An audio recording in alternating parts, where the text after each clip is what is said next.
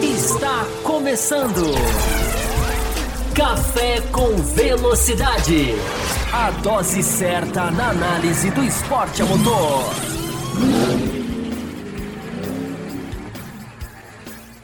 Olá, você que nos prestigia, interage ao vivo no youtube.com barra café com velocidade, para você que nos vê posteriormente aqui também, ou nos ouve nos streams e agregadores de podcast. Começando mais um Café com Velocidade que desde 2007 traz o melhor da análise do automobilismo. Eu sou o Ricardo Bannerman e ao meu lado, o cara que está aqui para fazer todas as nossas mentes saírem daquela bolha, né? Agora sim, seu Fábio Campos, pós pré-temporada e Race Week, muito boa noite, seu Fábio Campos. Olá para você, boa noite, boa tarde bom dia, né? Porque eu já te falei, a nossa audiência é maior é pós-live do que durante a live. Embora, né, essa audiência durante a live aqui, a gente tá até pondo as mensagens na tela aqui, o pessoal chegando. Pré-temporada, o pessoal fica meio maluco, sabe, Obama? Porque pessoas elas misturam a saudade com a curiosidade, com a vontade, né, com de, de ver Fórmula 1.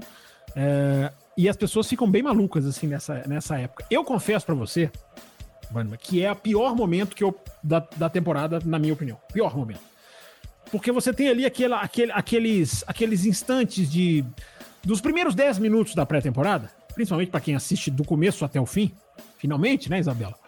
É, os primeiros minutos da pré-temporada são uma maravilha. Você vê os carros entrando na pista, você vê ali novidades, você fica ali, né, vendo até capacete, você tenta, você tenta enxergar, embora seja difícil hoje. É. É, grande Venâncio, nosso apoiador, tá aí.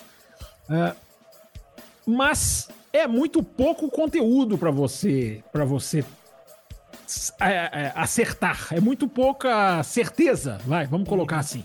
Então a gente tem um monte de coisas que a gente analisa, que a gente vai atrás, que a gente mergulha, que a gente puxa de dados, de gráficos, de tomada de tempo, de, long runs, de pneu, de horário da pista, de tabela da piré. É um trabalho que a gente faz com o maior prazer. Mas eu prefiro muito mais, todo mundo prefere, mas no meu caso é muito menos angustiante, porque a partir da próxima segunda a gente já tem informação real, porque aí a gente já tem o real pra gente discutir. Porque eu confesso para você, Bunny, eu muita coisa. E aí tem um site que fala que uma equipe tá bem. Não vou, não vou dizer qual. Tem site que fala que essa equipe não tá bem. Tem site que fala que o stint dessa equipe foi assim. O outro foi assado. Você tem que filtrar sempre na qualidade dos melhores, que é o que a gente busca fazer aqui no café há muito tempo para trazer para o ouvinte que quer saber, que quer ouvir, que quer, sem dúvida nenhuma, é, é, ter um desenho dessa, dessa temporada. As pessoas têm dificuldade de esperar uma semaninha a mais, a menos, porque se, se tem uma coisa que a pré-temporada tem de bom, é isso, é que ela é muito próxima da, do começo. Então a gente fica dias apenas da ação real. Evita esse exercício de adivinhação. Meu Deus, rankings, como as pessoas têm uma certa obsessão por rankings. Não vou fazer ranking nenhum, porque eu não tenho, eu não tenho condição de fazer ranking. A gente tem pistas. A gente tem, sem trocadilho, né? A gente tem pistas e a gente tem problemas na pista que nós vamos discutir. Isso é uma discussão real que a gente vai ter. Nós vamos falar um pouquinho de Ferrari, nós vamos falar de Red Bull, nós vamos falar de McLaren, nós vamos falar de Mercedes. Claro que a gente vai passar pelas equipes, até colocando como perspectiva para o começo do ano. Mas eu confesso para você, Banima, que ficar nessa, nessa, nesse exercício de adivinhação, nesse engana não engana, nesse vale não vale, nesse conta não conta, e olha, Olha que eu fui atrás, assim, de volta por volta de, de alguns pilotos para tentar ser o mais preciso. Mas nunca é. Pré-temporada nunca é. Mas tem, temos pistas, senhor Banniman, para revelar. Temos pistas. E vamos ver o que, que a gente consegue analisar aqui, filtrando o que é achismo e o que é uh, digno de nota. Em cima disso que você fala, Campos, já tem anos que você analisa as pré-temporadas, né? E como você disse, pega material de, de, de, de, fontes confiáveis, muitas vezes material da própria Fórmula 1. O que, que você prefere? Acertar na mosca algo que você chegou perto e fala, cara, olha, fiz uma análise é, mais precisa, precisa disso e eu consegui chegar muito próximo da realidade? Ou você prefere ser surpreendido? Ah, boa pergunta, cara. Muito boa essa pergunta. É... A surpresa é sempre boa, né? A surpresa, se você analisar como como fã de Fórmula 1, a surpresa é sempre boa, né? Nada, é nada melhor do que você assistir uma pré-temporada e uma equipe que não brilha, de repente, estoura no qualifying, porque o qualifying, né, é a hora que a gente vai ter A gente vai ter a primeira sessão de verdade do ano, né? A primeira sessão competitiva do ano. É, isso é muito legal. Agora, a sua pergunta é muito interessante porque ela esbarra no lado jornalista. Eu vou tentar, eu vou tentar responder a sua pergunta pensando no lado jornalista. É, se tem uma coisa, cara, que dá muito, muito, muito prazer, é acertar numa análise, mas não é eu adivinhei, eu acertei, eu sabia, eu falei antes. Não é isso. Porque agora, nessa fase, o que, o que tem é jornalista querendo chutar para depois dizer eu sabia. Eu adivinhei. É. Eu, eu não tenho a menor, eu não tenho a menor expectativa disso. Mas eu tenho, eu tenho uma, uma. Eu fiz uma análise, por exemplo, Bannerman, em 2021. Porque o que, que aconteceu na pré-temporada de 2021? A Mercedes parecia em crise. Não sei se você lembra. Na pré-temporada de 2021, todo mundo achou que a Mercedes estava em crise. Nossa, a pré-temporada da Mercedes foi um horror. E o lado bom de você acompanhar a temporada de uma a pré-temporada de uma ponta a outra, embora seja ultra exaustivo. Essa foi mais difícil ainda, Bannerman, porque as, a, a, a, as proteções né, de, de, de, de, drenagem saíam na pista, né, as tampas de drenagem saíam, e os treinos se estendiam. A última sessão virou uma longa sessão de nove horas e meia, porque cortaram o intervalo, né, emendaram a sessão da manhã com a tarde. Mas eu me lembro, Bannerman, eu tenho até aberto aqui, vão achar que a gente combinou, mas eu abri aqui correndo, porque eu, porque eu tenho isso aqui guardado muito, muito, muito, com muito, com muito, até com certo, digamos assim, com certo zelo. É, naquela pré-temporada, que todo mundo achava que a Mercedes estava em crise, eu coloquei, coloquei no Twitter, inclusive, no dia 17 de março de 2021. Uh, é, alguns movimentos da Mercedes na pré-temporada. Troca de câmbio no primeiro dia, que geralmente leva uma hora e meia, a Mercedes levou três horas para trocar.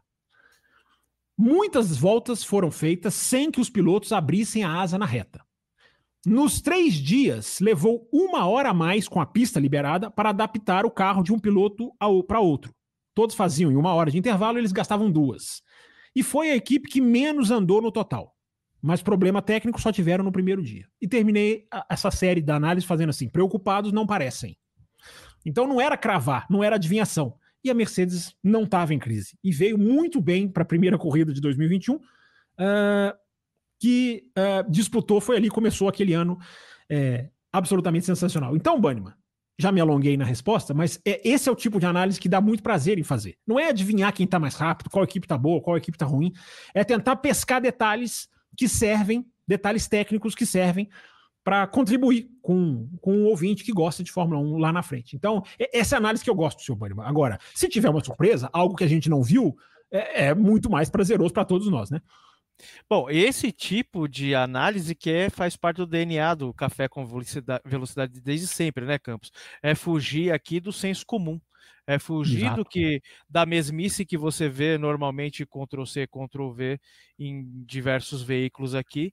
Aqui, pelo contrário, você tem esse tipo de, de informação muito mais embasada, um, de uma forma técnica que dá para todos nós entendermos, né? Afinal de contas, pouquíssimos aqui são engenheiros, aerodinamicistas e pilotos também, por que não? Só que eu tenho certeza que a nossa audiência hoje, Campos, está ávida por informação.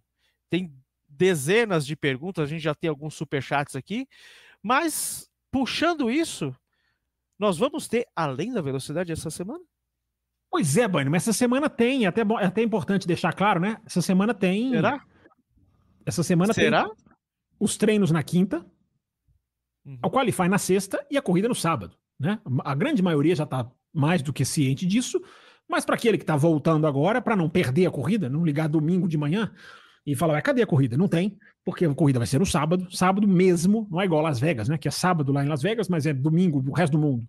Uh, Nessa é sábado mesmo, sábado meio-dia, se eu não estou enganado.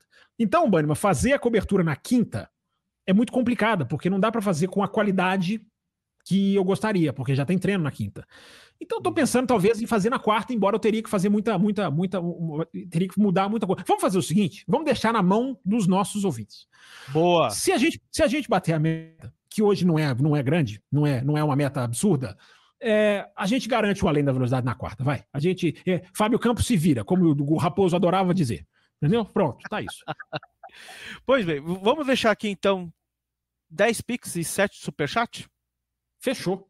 Tá fechadinha a meta. Não fica nem muito du alto. São duas metas. Isso, são duas metas distintas. 10, 10 piques e 7 superchats. Que já podem ser contabilizados, Bannerman, como 8 piques e 5 superchats, porque nós já temos dois de cada um, que já chegaram aqui da Camila, do Matheus, do Amarildo, da Isabela, valor mínimo de 5 reais, como você colocou. Então, o Bannerman, a gente já começou, a gente já largou com a meta bem, bem encaminhada.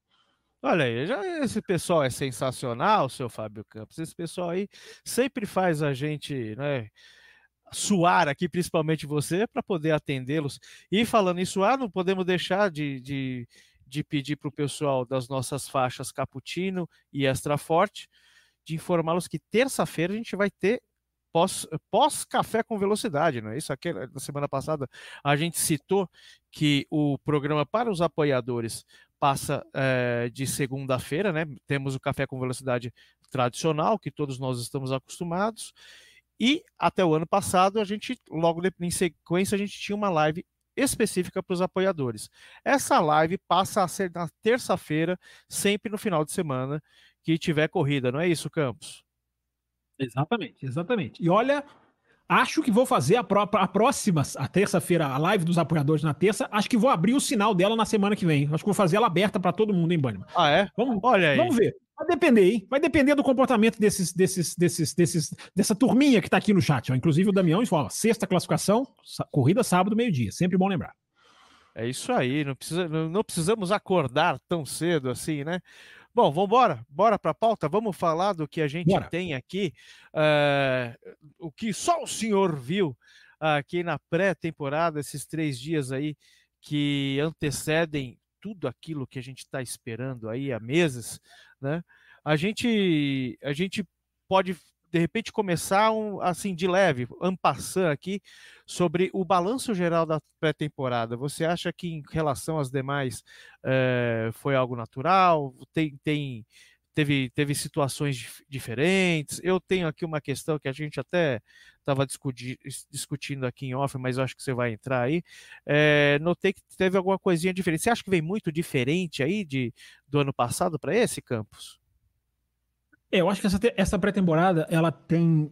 Existem dois caminhos, que eu até coloquei no meu, no meu Twitter hoje à tarde, Birdman. Existem dois caminhos que a, que a gente tem nessa pré-temporada. Ou a gente fecha com os números, cegamente com os números, e números, números enganam, principalmente em pré-temporada.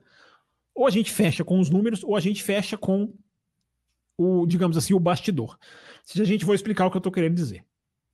Em termos de números, a gente tem, por exemplo, uma Ferrari muito forte, muito sólida, muito consistente. Isso nos números. É, a gente tem uma comparação de long runs de Ferrari, Ferrari Sainz e Red Bull Red Bull Pérez, é sempre bom fazer essa distinção, e que foram, porque esses dois, inclusive, fizeram essa simulação de corrida junto, ao mesmo tempo, na mesma hora, o que é muito bom em termos de pré-temporada, porque são essas variáveis todas, né, Bunny? A gente não sabe quanto de combustível os caras estão usando, a gente não sabe a potência do motor os pilotos estão usando. A primeira informação que eu dou para vocês é de que a Red Bull, por exemplo, nas velocidades de final de reta, os chamados speed traps, uh, a Red Bull não foi mais rápida, nem perto de mais rápida em nenhum deles, em nenhum dos dias.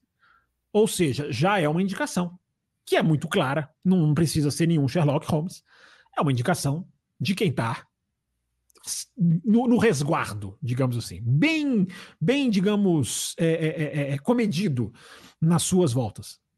Então, isso é uma informação que a gente pesca, que a gente traz. Mas, os, repito, os long runs, né, que são as simulações de corrida, sempre bom fazer esse, essa, essa, tradução, né, para quem não está tão acostumado aí com, com linguajar. É, é, obrigado, Bannerman. Eu esqueci de falar o Pix, né? Pedi o Pix, esqueci de falar. Aqui a chave, tá aqui a chave o Bannerman colocou, colocou na tela. A gente esquece um monte de coisa aqui, por isso que tem que ser dois.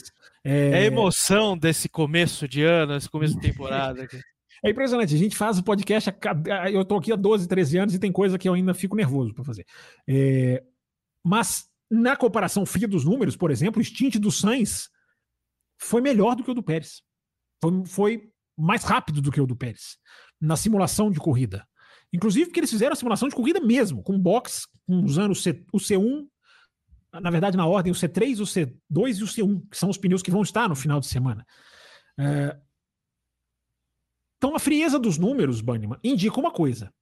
Embora seja pré-temporada, mas quem quer ir abraçar a frieza dos números, quem sou eu para dizer que não deve? Uhum. Agora, além, trocadilho, além da frieza dos números, existe o bastidor. Existe o que se fala, existe o que se diz, o que se comenta.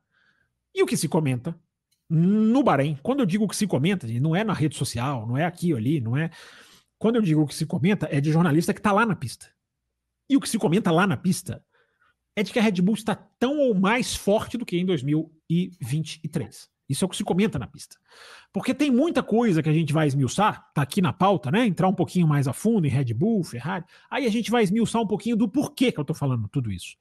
Mas, como o Banniman pediu uma análise mais ampla dessa pré-temporada, é isso. A gente vai discutir a questão da pista, a questão da. da, da... Ô, Banniman, ficar assistindo no F1 TV é legal, mas você só fica com a expressão em inglês, né? Que é o drain covers. Eu não, eu não sei como é que é o nome, não sei como chamar covers. em português. Eu não sei como chamar ali, como que eles estão chamando em português. É tampa de tampa do bueiro, tampa do, do, do uh, drenagem. É, fala aí, é, pessoal. Da, acho que é, é, tampa, aí, tampa de, seria a tampa de absorção, né? A tampa da, do sistema de drenagem das pistas, da pista, né? É, como, se, como se fosse um bueiro, né? Então a gente vai falar sobre isso também. Eu tenho a falar sobre transmissão. Não me lembro se coloquei na pauta, mas acho, acho que está lá um pouquinho mais lá embaixo.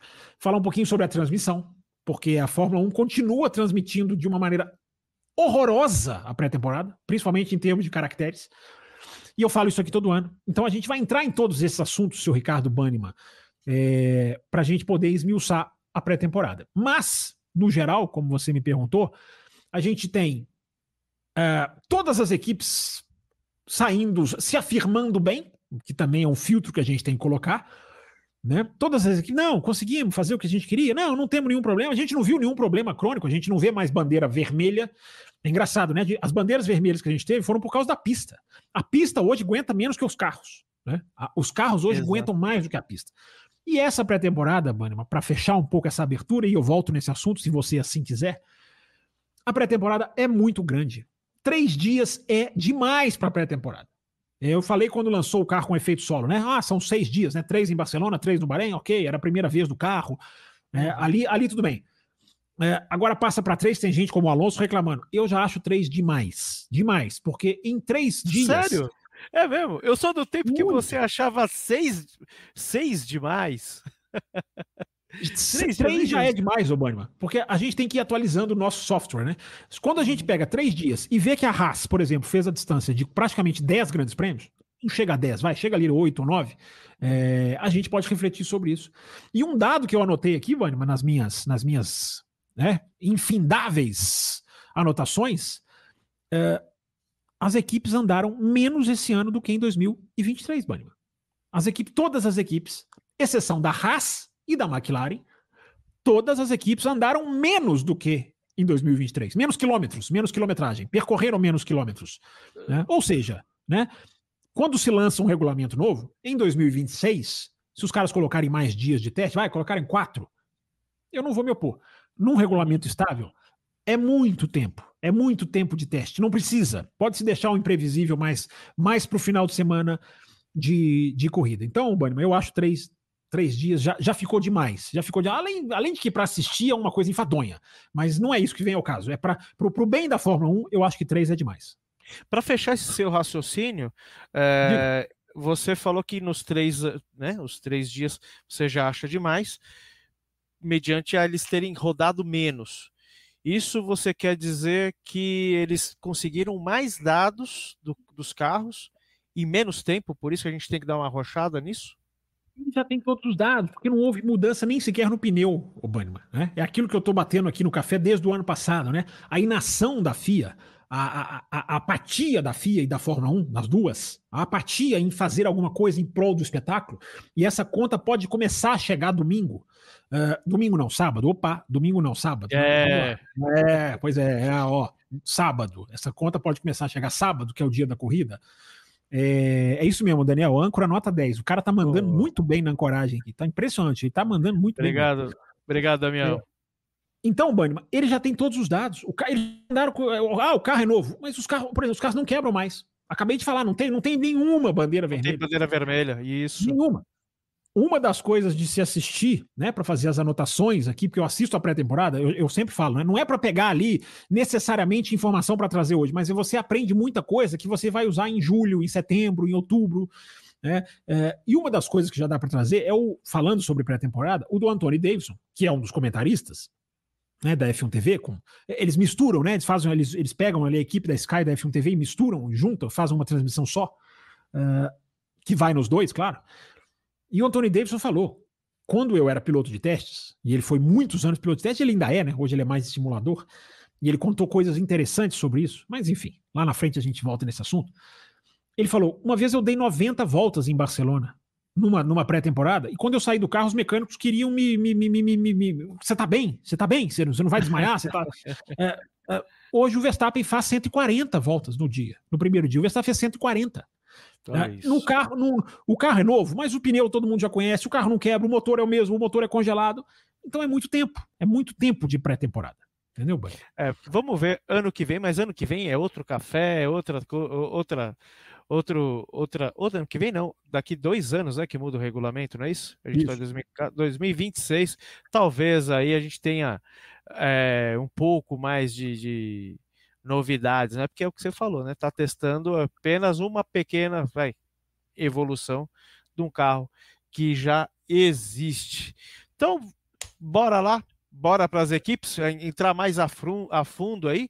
E você citou a F1 TV, né, cara? Para quem quiser concorrer a uma assinatura da F1 TV e terminar sua assinatura até a final da primeira temporada do Lewis Hamilton na Ferrari, é só se tornar um membro aqui do nosso canal, aqui na faixa Extra Forte ou na faixa Premium, né, Campos?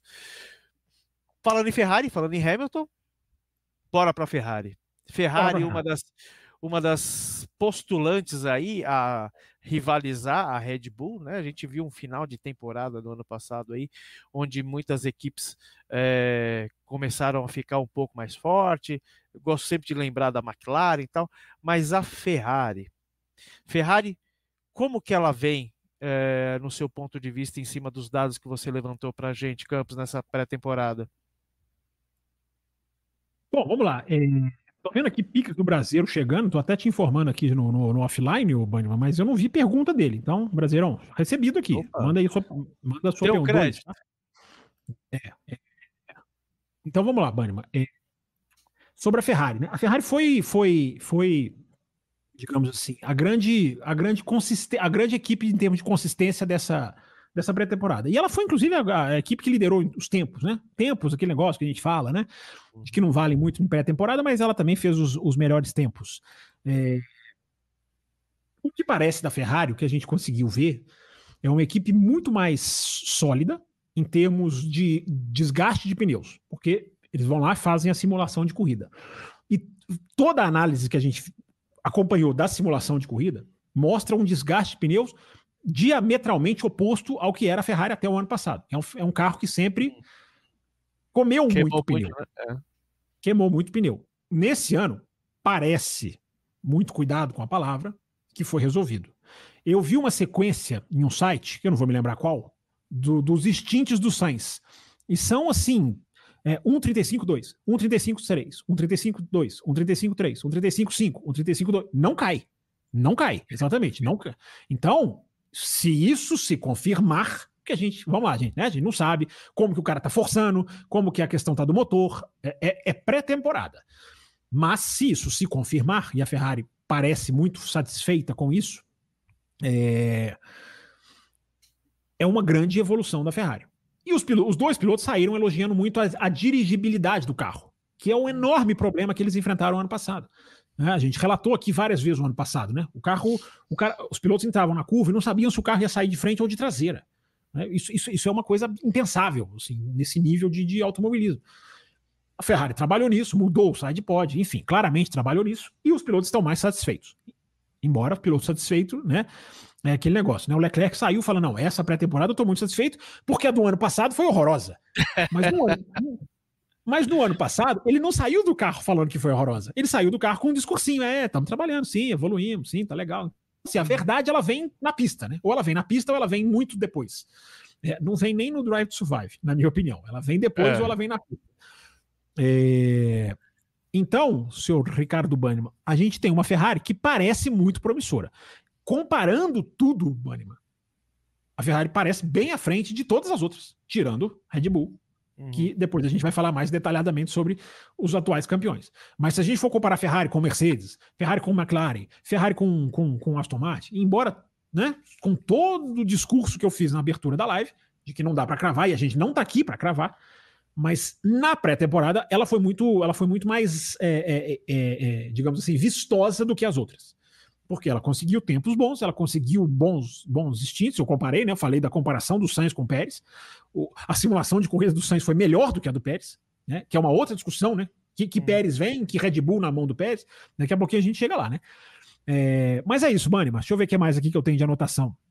O... É, tanta, é, tanta, anotação, é, mas pode falar, vai, fala. Enquanto você procura aí, eu, eu li Achei. também que o feedback, hum. tanto do Leclerc quanto do Sainz, eram muito pa parecidos. No ano Sim. anterior, eles estavam distantes e agora parece que eles estão chegando num, num denominador comum ali e deram feedbacks muito parecidos.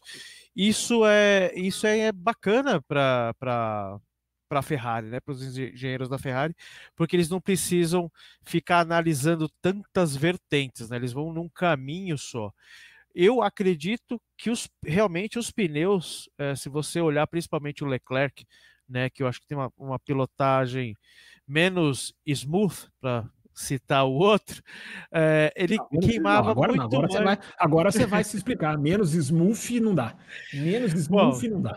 Bom, o Smooth Operator todo mundo sabe que é o Sainz, ah, né? tá, tá, bom, tá, bom, tá, bom, tá bom. e, o, já o Leclerc é um pouco mais... Entendi, é... não, foi, você foi genial, menos Smooth, menos Smooth e menos Sainz. Menos Sainz. Ah, eu achei que você estava e... usando aquele inglês desnecessário, mas não, você foi não, genial. Você, não, você foi genial.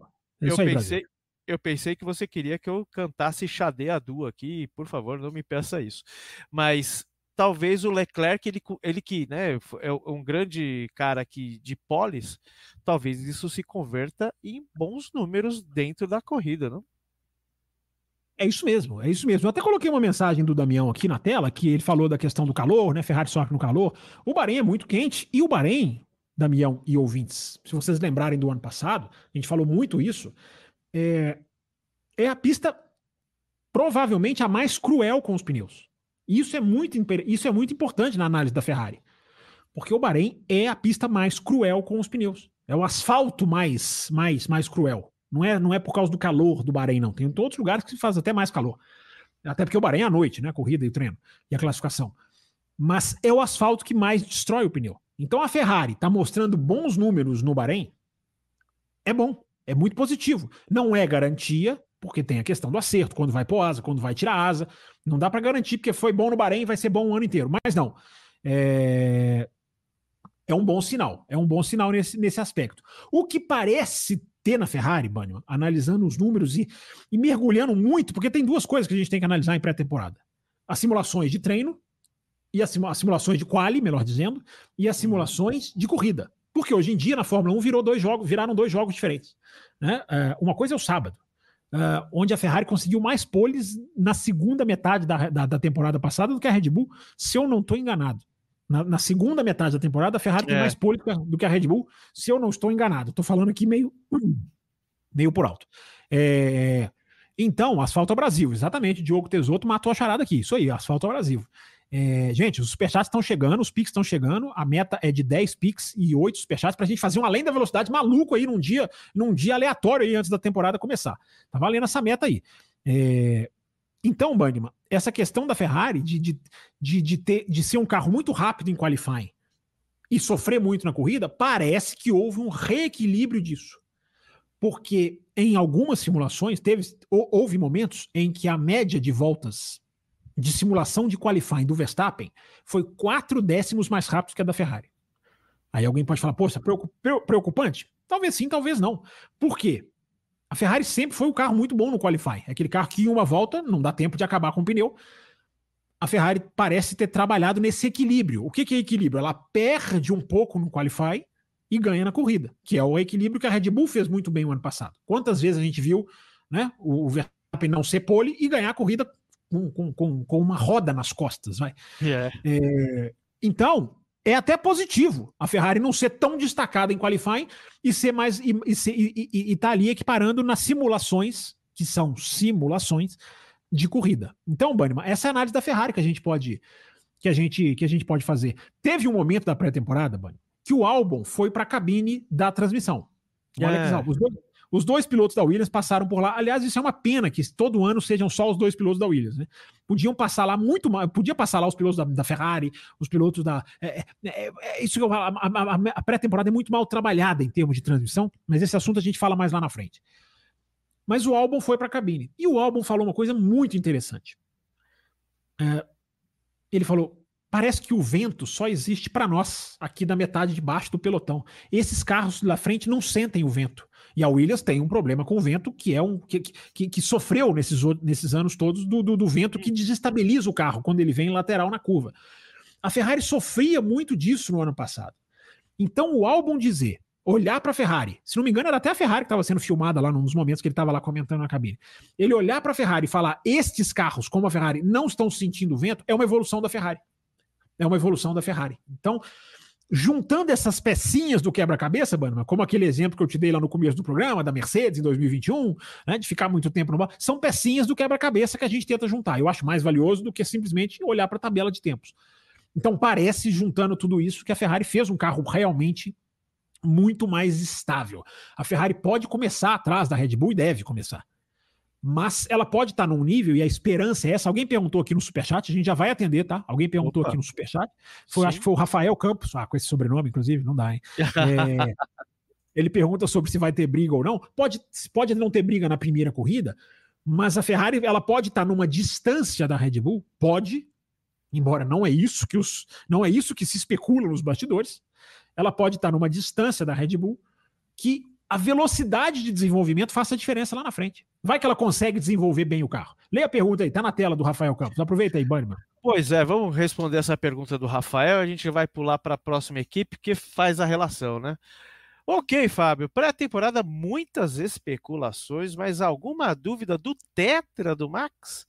Ou há esperança por uma briga? A melhor análise da Fórmula 1. Meus parabéns, doutor. É nós, né? Tá falando de nós dois. Grande, Rafael. Obrigado aí pelo superchat. Tá contando para a meta. É, a meta é sete superchats. Daqui a pouquinho espero batê-la. É... Pois é, Rafael. Vamos lá. É... Eu vou esperar. Eu vou esperar o sábado. Eu vou esperar o final de semana. Eu não quero aqui chegar e falar o que, o que eu já tenho falado há muito tempo, né? De que a chance de mudança é, é, é praticamente zero. Estamos uh, caminhando para isso. Esperança por uma briga é o que eu falei na abertura do programa. Se você quiser olhar para os números, você pode ficar mais esperançoso. Uh, embora a gente vai falar da Red Bull e talvez você fique menos esperançoso no que, na hora que a gente entrar na, na Red Bull. Então, o, o, o Rafael, certeza, certeza, ninguém tem. Por isso que eu estou brincando aqui que eu não quero cravar. Mas eu não ficaria muito esperançoso se eu fosse você, não. Mas é o que o Banniman provocou na abertura, muito bem provocado. Uma surpresa que nos, que nos cale não custa nada, é, é, não, não, não, não, não tem problema nenhum, não faz mal nenhum. Embora a gente tenha tido a pré-temporada de 2019, quando a Ferrari pareceu um super carro e começou muito mal. Foi uma pré-temporada que enganou. E essa de 2021 que eu citei da Mercedes. Então, pré-temporada pode enganar. Vamos esperar que não. Vamos esperar que a Ferrari esteja realmente, uh, pelo menos, próxima da Red Bull. Tem um porém. Será que as outras também não evoluíram, evoluíram tanto quanto uma Ferrari, como você falou agora? A gente vai chegar nelas, né, Campos? Algo mais se, sobre Se evoluíram, não mostraram. Podemos, é. podemos ter, né? Podemos ter uma evolução totalmente escondida. Uhum. Algo mais aí sobre a Ferrari que você queira destacar para a gente ou podemos pular aqui para a próxima? Podemos seguir, vamos seguir. A gente vai trazendo a Ferrari, vai, a gente vai pontuando a Ferrari, porque ela, ela, ela, ela, ela, ela, ela é bem. Ela, ela é um, uma base de análise boa dessa pré-temporada, mas podemos isso, seguir. Isso que eu ia dizer, eu acho que a gente tem um bom comparativo, porque foi a que mais se destacou aí, em teoria. Bom, vamos falar do, com a Marildo aqui então. Na percepção de vocês, os dias de teste foram promissores ou podemos esperar um novo baile da Red Bull? Pois é, na mesma linha, né, da, da pergunta do, do, do, do Rafael. Rafael. É, como a Red Bull mudou muito no conceito, do, mexeu no conceito do carro, né, é, ou é, mexer no conceito talvez seja uma frase um pouco exagerada, né? A gente tem que ter um pouco de cuidado de falar isso. Ela, ela aprimorou o conceito, vamos, vamos colocar assim. É... Ficou uma esperança, já que, já que promissores, esperança são palavras que os ouvintes estão usando, ficou ali uma, uma esperança, né? Poxa, é um conceito novo. Será que os caras podem se atrapalhar? Essa esperança já não existe, da Red Bull se atrapalhar. Embora estamos falando de uma pista só.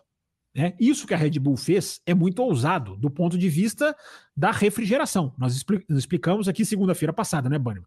Que a sacada Isso. da Red Bull, a sacada da Red Bull é, é, é, foi a refrigeração, ela, porque ela não tem o limite de desenvolvimento em termos de refrigeração de motor, você pode testar o quanto, quanto tempo você quiser. Ela conseguiu mexer nos radiadores, ela conseguiu afinar, digamos assim, o seu, o seu, o seu projeto. Então, é, nesse caso, essa esperança deles tropeçarem nas próprias pernas, digamos assim, não existe. Essa já não existe mais. Agora, é... a gente tem que ver muita coisa desse carro ainda, né? Que é a janela, por exemplo, a janela de, de, de operação desse carro. Né? Em outra, outra condição, outra temperatura, outros pneus.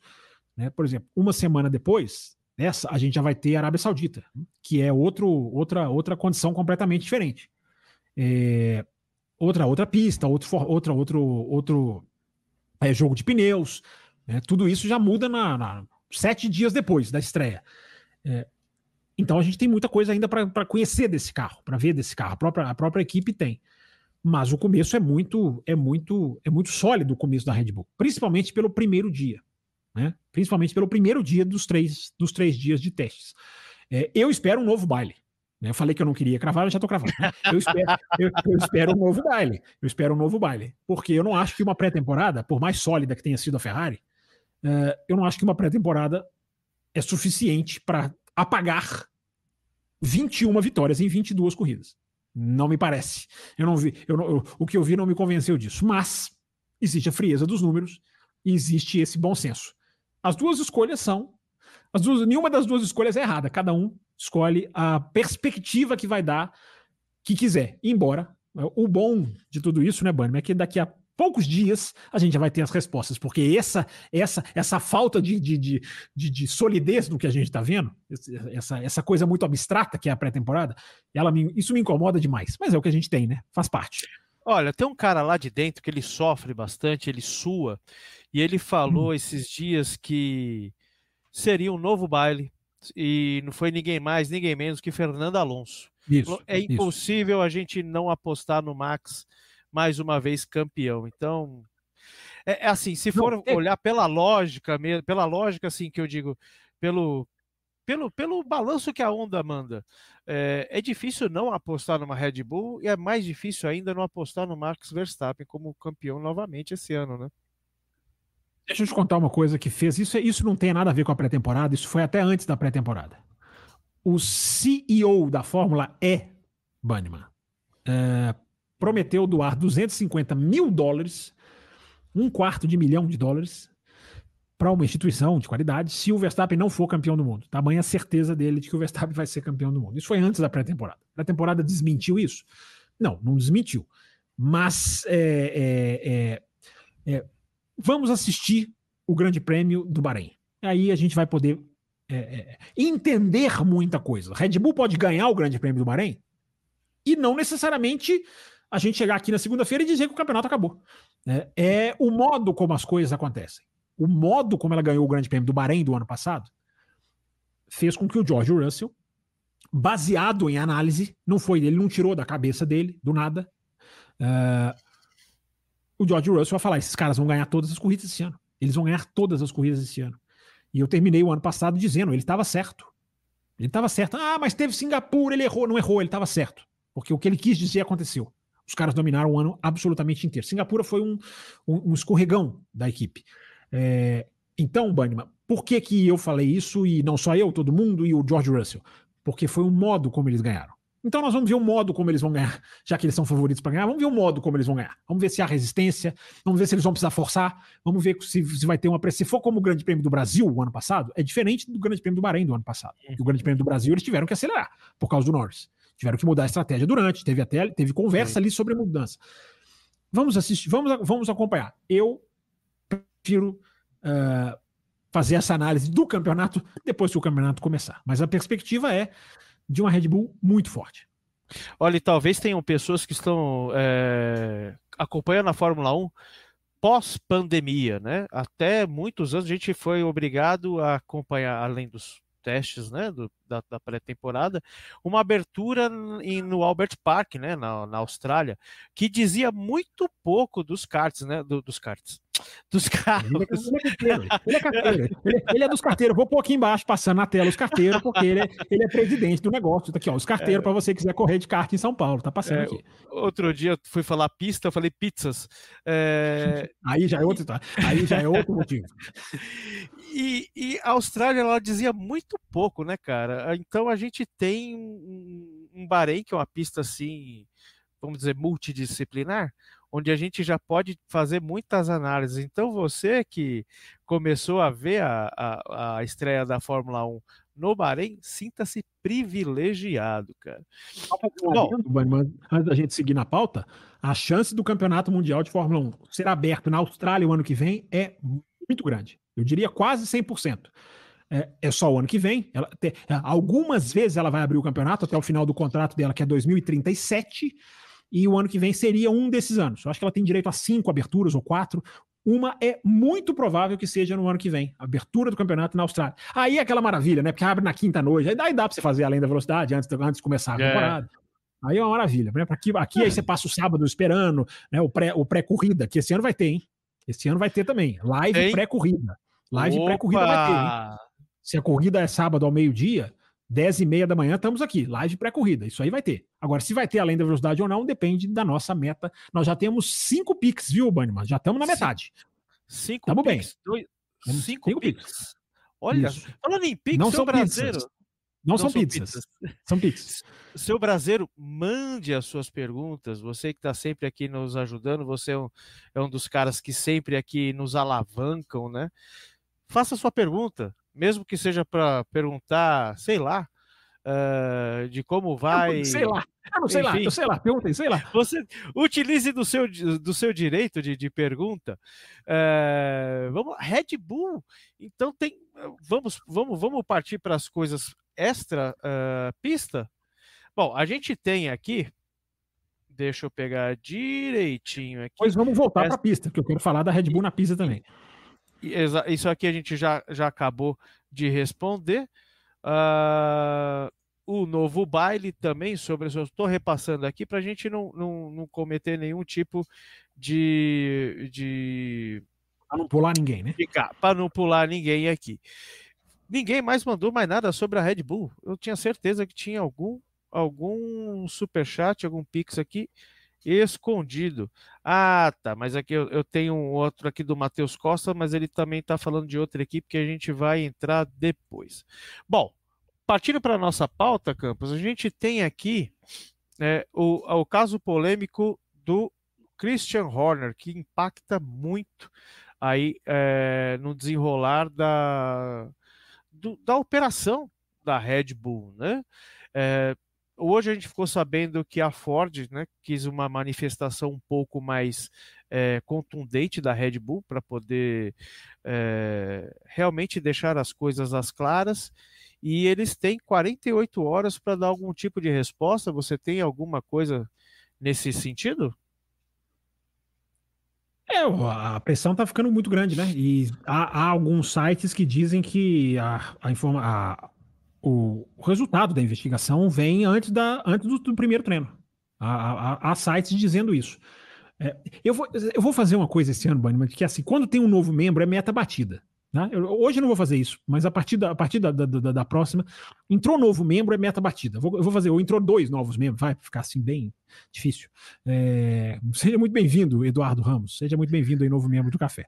Mas para responder a sua pergunta, Mano, é, há uma pressão muito grande né, para a resolução do caso. Há uma, há uma, há uma pressão muito grande para que o caso não se arraste, para que o caso não demore, porque já tem aí um bom tempo né, do anúncio da equipe da investigação. Então, é, tem muita gente confiável, até eu diria, é, dizendo que a, o resultado sai, sai, sai, o resultado vai sair em breve, antes da, Alguns dizendo até antes do, do primeiro treino. E é muito bom que saia, né?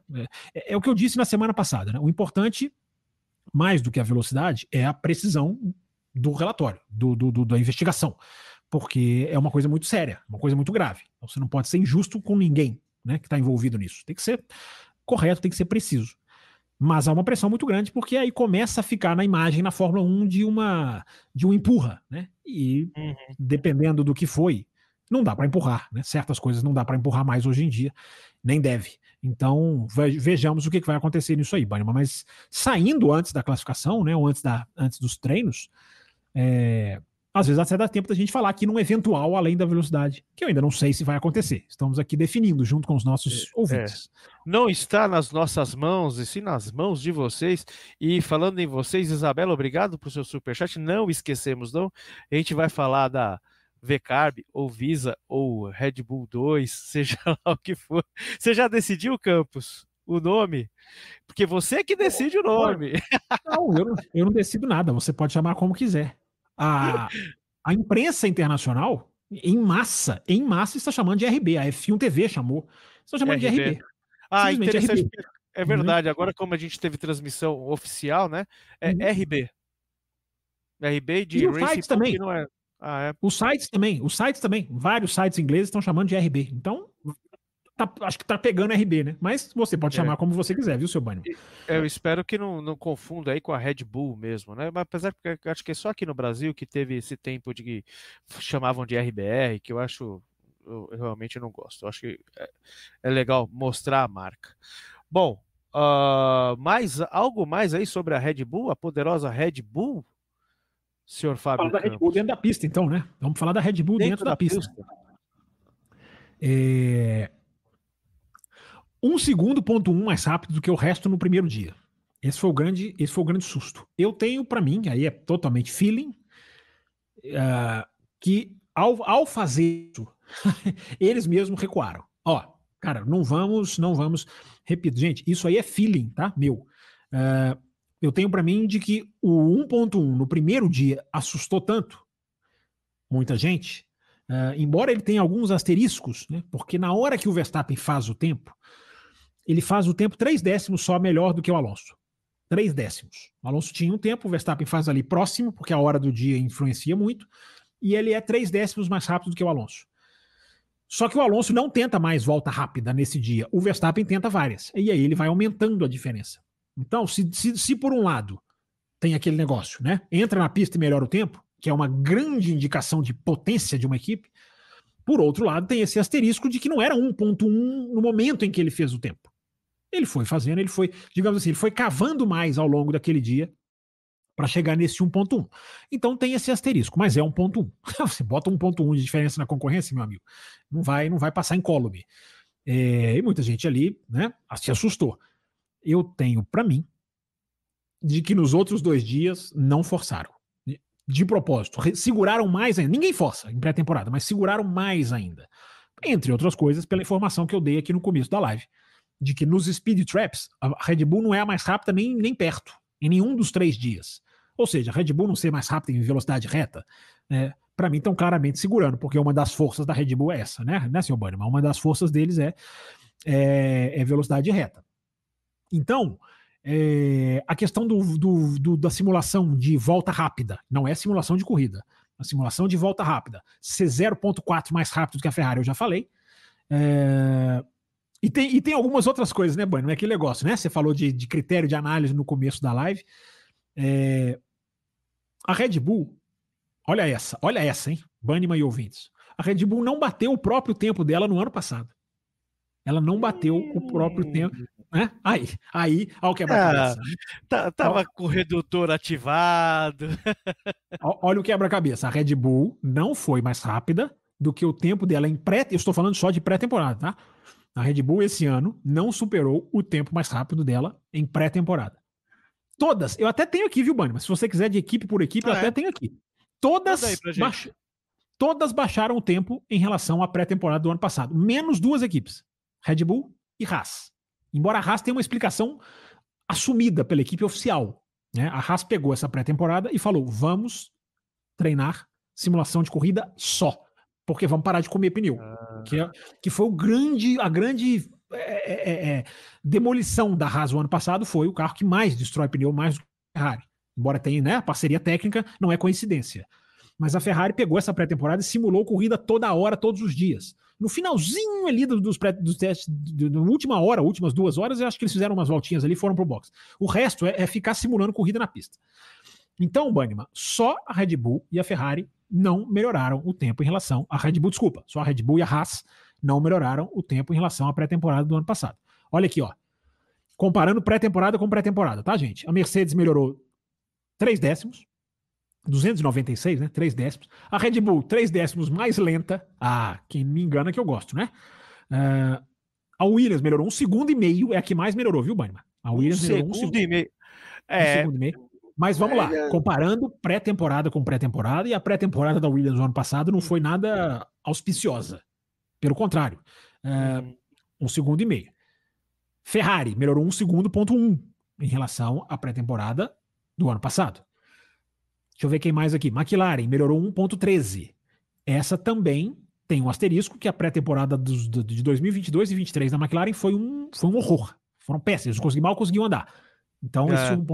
esse 1.13, 1.1, né? 1.13, aí não é décimos, aí é centésimos. Mas enfim, continuando. Aston Martin melhorou 3 décimos. A RB melhorou 4.8, 486, melhor dizendo, né? É, meio segundo praticamente. A Alpine melhorou 7 décimos. A Alpine é a grande, a grande, é, é, é, grande ponto de interrogação, talvez a equipe que mais piorou de um ano, do ano passado para esse mas aqui está aqui no tempo, ela melhorou 7 décimos. Então você vê, uma equipe que pouco fez na pré-temporada melhorou 7 décimos. É, e a Sauber melhorou um ponto, é, melhorou 18, né? Um, é, 18 centésimos. É um décimo, praticamente dois, arredondando. E a Haas, para fechar a informação completa, a Haas andou 3 décimos mais lento. Então todas melhoraram, menos Red Bull e Haas, e a Haas assumidamente porque treinou simulação de corrida. Então, gente, a, a, a esperança vai ficando cada vez menorzinha, né? De quem quer ver é. briga. Porque à medida que a gente vai analisando a Red Bull, à medida em que a gente vai destrinchando a pré-temporada da Red Bull, a gente tem informações como essa. Não passaram nem de longe mais rápido no, no speed trap e não, e não, fiz, não bateram nem o próprio tempo do ano passado. É, o que fica de dúvida, eu já falei, é a janela de operação desse carro. Será que esse carro vai ter a mesma janela de operação do outro? O que, que é janela de operação? É funcionar bem no frio, é funcionar bem no calor, é funcionar bem nas curvas de na pista com muita curva de alta, muita curva. Aquele carro tinha uma janela de operação quase perfeita. Será que esse vai ter? Essa é uma grande dúvida que, que fica. Mas tudo indica que sim, porque começou muito bem. Pois é, o, eu, te, eu coloquei aqui na, no nosso na nossa tela. Cadê, cadê, hum. cadê o Diogo? Foi o Diogo. O Diogo tem, tem a questão aí, que eu até, até dei uma risada quando você falou que a Williams melhorou, absurdo. Tem a questão do combustível nesse, nesse ponto aí? É relevante nesse caso ou não, Campos? Quer dizer, é aquele Porque negócio, né? vezes... Quando, a pergunta é ótima, a pergunta é muito boa.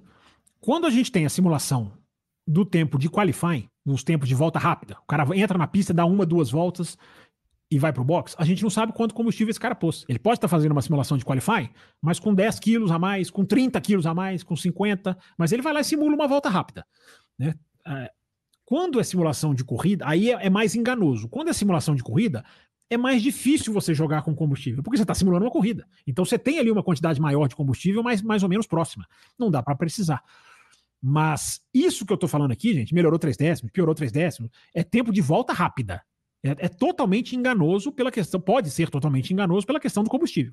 Por isso que eu falei aqui, tem algumas coisas aqui que são esquisitas, né? A McLaren, né? é a, a, a, própria Rasco, eu expliquei a razão. Então é, é, é, aquilo que eu falei, gente, é muito, é, é muito, é muito abstrato mas nós estamos trabalhando com o material que a gente tem, né, Banima? Com os números que a gente tem. Aí, ó, a, Isabela estava brava. A Isabela tava brava. Tá brava. Nós não pulamos superchat, Isabelinha. Você conhece a gente. A gente joga com os temas e vai trazer. No final do programa, a gente tem, a, gente paga dívida com todo mundo. Fica tranquila. É isso aí. Ah, eu tirei pergunta... da tela sem querer. Obrigado, Banima. Isso. Não, tranquilo. Ela, ela citou que eu, eu comentei aí no meio, e aí eu, eu acho que ela acabou pensando que a gente estava falando só da VCARB, ou da Visa, ou da RB. Bom, ela cita aqui, primeiro dá uma boa noite para a gente, né? Sempre muito educada, sempre nossos ouvintes sempre no mais alto gabardine com a gente, né, Campos? Bom, ela acha que a VCARB vem bem, a gente não acha? É verdade que o Max fez o melhor stint de C3 no long run? Sim, C3 e, e a maioria com C4. Isso mesmo, Isabela. É, esse é outro fator. Muito bem pescado pela nossa Isabela. É, o Max sempre com pneu um degrau mais, mais, mais lento, entre aspas, do que os outros. Praticamente sempre. É, me lembro pouquíssimo da Red Bull usar C4 e C5, eram os mais lentos. A, a, McLaren e a Alpine nem, nem usaram C4 e C5, nem levaram, nem, nem escolheram lá optar, porque as equipes escolhem, né? elas têm 35 jogos de pneus e elas fazem a divisão que elas quiserem, é, em teste de pré-temporada, claro, né? É, e a Red Bull, sim, respondendo a segunda pergunta primeiro da Isabela, é, a Red Bull fez a, os seus instintos com pneus é, ou pelo menos esses que a gente está relatando com, pneu, com, pneus, com pneus mais lentos. E também as suas voltas rápidas. É, na verdade, os stints, Isabela, ela, ela, a, a, a, simulação dos stints do Pérez e do Sainz, que foi ao mesmo tempo, no, no segundo dia, ela, ela, foram, eles começaram com C1, passaram para o C2 e passaram para o C3. Então, quando você faz o long run e a simulação de corrida é diferente do long run. Né? Long run é quando você pega um pneu e anda com ele muitas voltas. A simulação de corrida, você usa todos os pneus. Então, só para só fazer essa, essa, essa diferenciação. Mas sim, tem, tem, tem, tem bem um bom fundo de verdade aqui no que ela falou. E a, a, a, a RB, enfim, VCarb, Visa Cash App, é, me parece bem, me parece que vem bem. É, eu, vi, eu vi assim. A, a dúvida de quem estava lá cobrindo é assim: ou, é, ou a equipe RB, ou ela está bem ali embaixo do primeiro pelotão, ali atrás do primeiro. O que, que é o primeiro pelotão? Tirando Red Bull. Ferrari, Mercedes, Aston Martin e McLaren. Ou ela está ali nos calcanhares desses, ou ela está na frente liderando o pelotão de trás, mas mais junto deles. Na frente de Williams, de, de Alpine, de, é, de, de, é, é mais ou menos onde parece estar. Mas é aquele negócio, né, Isabela? Você não vem me fazer fazer ranking aqui, porque senão eu. eu, eu, eu já, você vê que eu já dei um rankingzinho aqui, né? Mas eles colocam ela ali, mais ou menos ali. Agora há uma grande dúvida com a Aston Martin, por exemplo. A, RB pode estar melhor do que a Aston Martin, ou não. Uh, Alpine, Alpine vem, não vem, muita gente falando que foi mal. É, também não acho que. Não, não me pareceu ruim, Isabela, o que a gente viu, mas a verdade a gente vai assistir agora, né, na corrida dentro de poucos, dentro de poucos dias. O Banima, falta um superchat para a gente bater a meta do superchat. Falta Olha, um.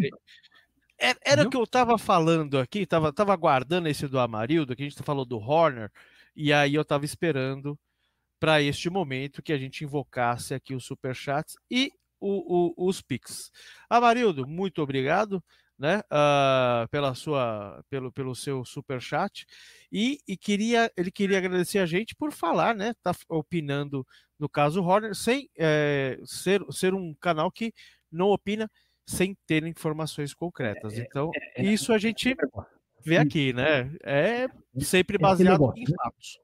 Isso. O, é os achismos, a gente pode até colocar umas aspas, a gente deixa muito bem explícito que é achismo, que é a nossa opinião pessoal. Agora, os fatos são os fatos.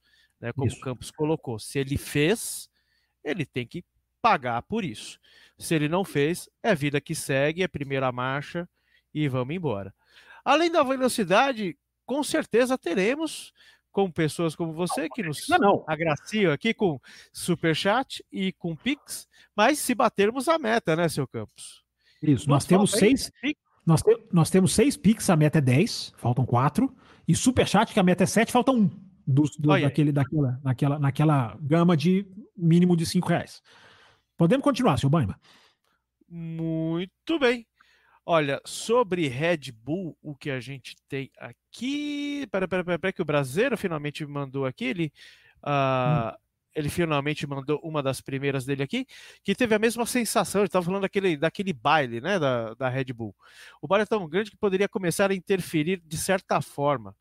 Uh, isso aconteceu também no ano passado, onde depois de depois daqueles 30, 40 segundos, controlaram nas corridas. Ele está falando aí desse jogo de esconde, né? Que a Red Bull fez e agora foi mais descarado pelo que você falou, né, Campos? A, a força da Red Bull na última pré-temporada de 2023 foi muito mais assintosa.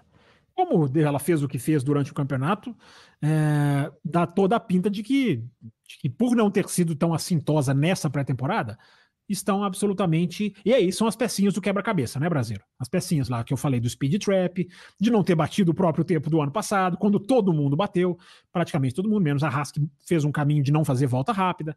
Então é, é, são as pecinhas do quebra-cabeça que indicam que os caras estão ultra fortes. E a principal peça do quebra-cabeça é quando a informação é muito confiável, porque é aquilo que eu falei do ano passado, né, Bunny? Acho que eu citei isso na, na, na última edição. O ano passado, a 1 chegou na pista antes das rodas rodarem, antes do primeiro motor ser ligado, sabendo que Aston Martin seria a Fórmula 1, tá? Sabendo que Aston Martin seria o que era. Então, assim, os caras sabem. E quando tem a pré-temporada, os caras sabem analisar muito melhor do que a gente. Porque eles fazem comparação do GPS, eles conseguem avaliar combustível que o rival está usando, eles fazem, eles, eles, têm equipamentos sonoros que captam no, no, no, no barulho o quanto do motor está girando no máximo ou não. É, são aquelas coisas, né, Bani, que a gente se pergunta por que, que, por que, que nós não recebemos essas informações? Caramba! Sabe, sabe se lá por quê, né? Som. Tem, tem, tem um medidor. Som tem um medidor sabia. sonoro que ele capta. Ah, isso aí, cara, desde a época do Schumacher. Tem um medidor sonoro que ele consegue captar o, o, o no grito o barulho, do, o giro do motor. É, e eles usam lá entre eles. E a gente não fica sabendo de nada, né? Mas eles sabem, eles sabem. Caramba! Bom, continuando aqui na mesma, é, na mesma linha aí com o Brasileiro também, que esse tempo é diferencial, foi com soft também, foi com tempo, foi, foi com soft, né? Porque a gente estava falando sobre testes de, de, de, classificação, né?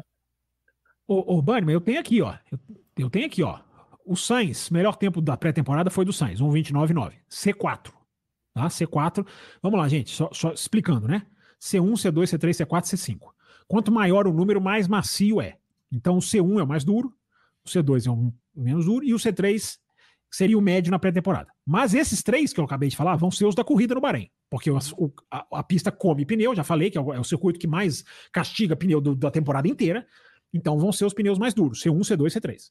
Só que na pré-temporada tinha o C4 e o C5 também, não vão ser usados no final de semana, são mais macios. Então vamos lá.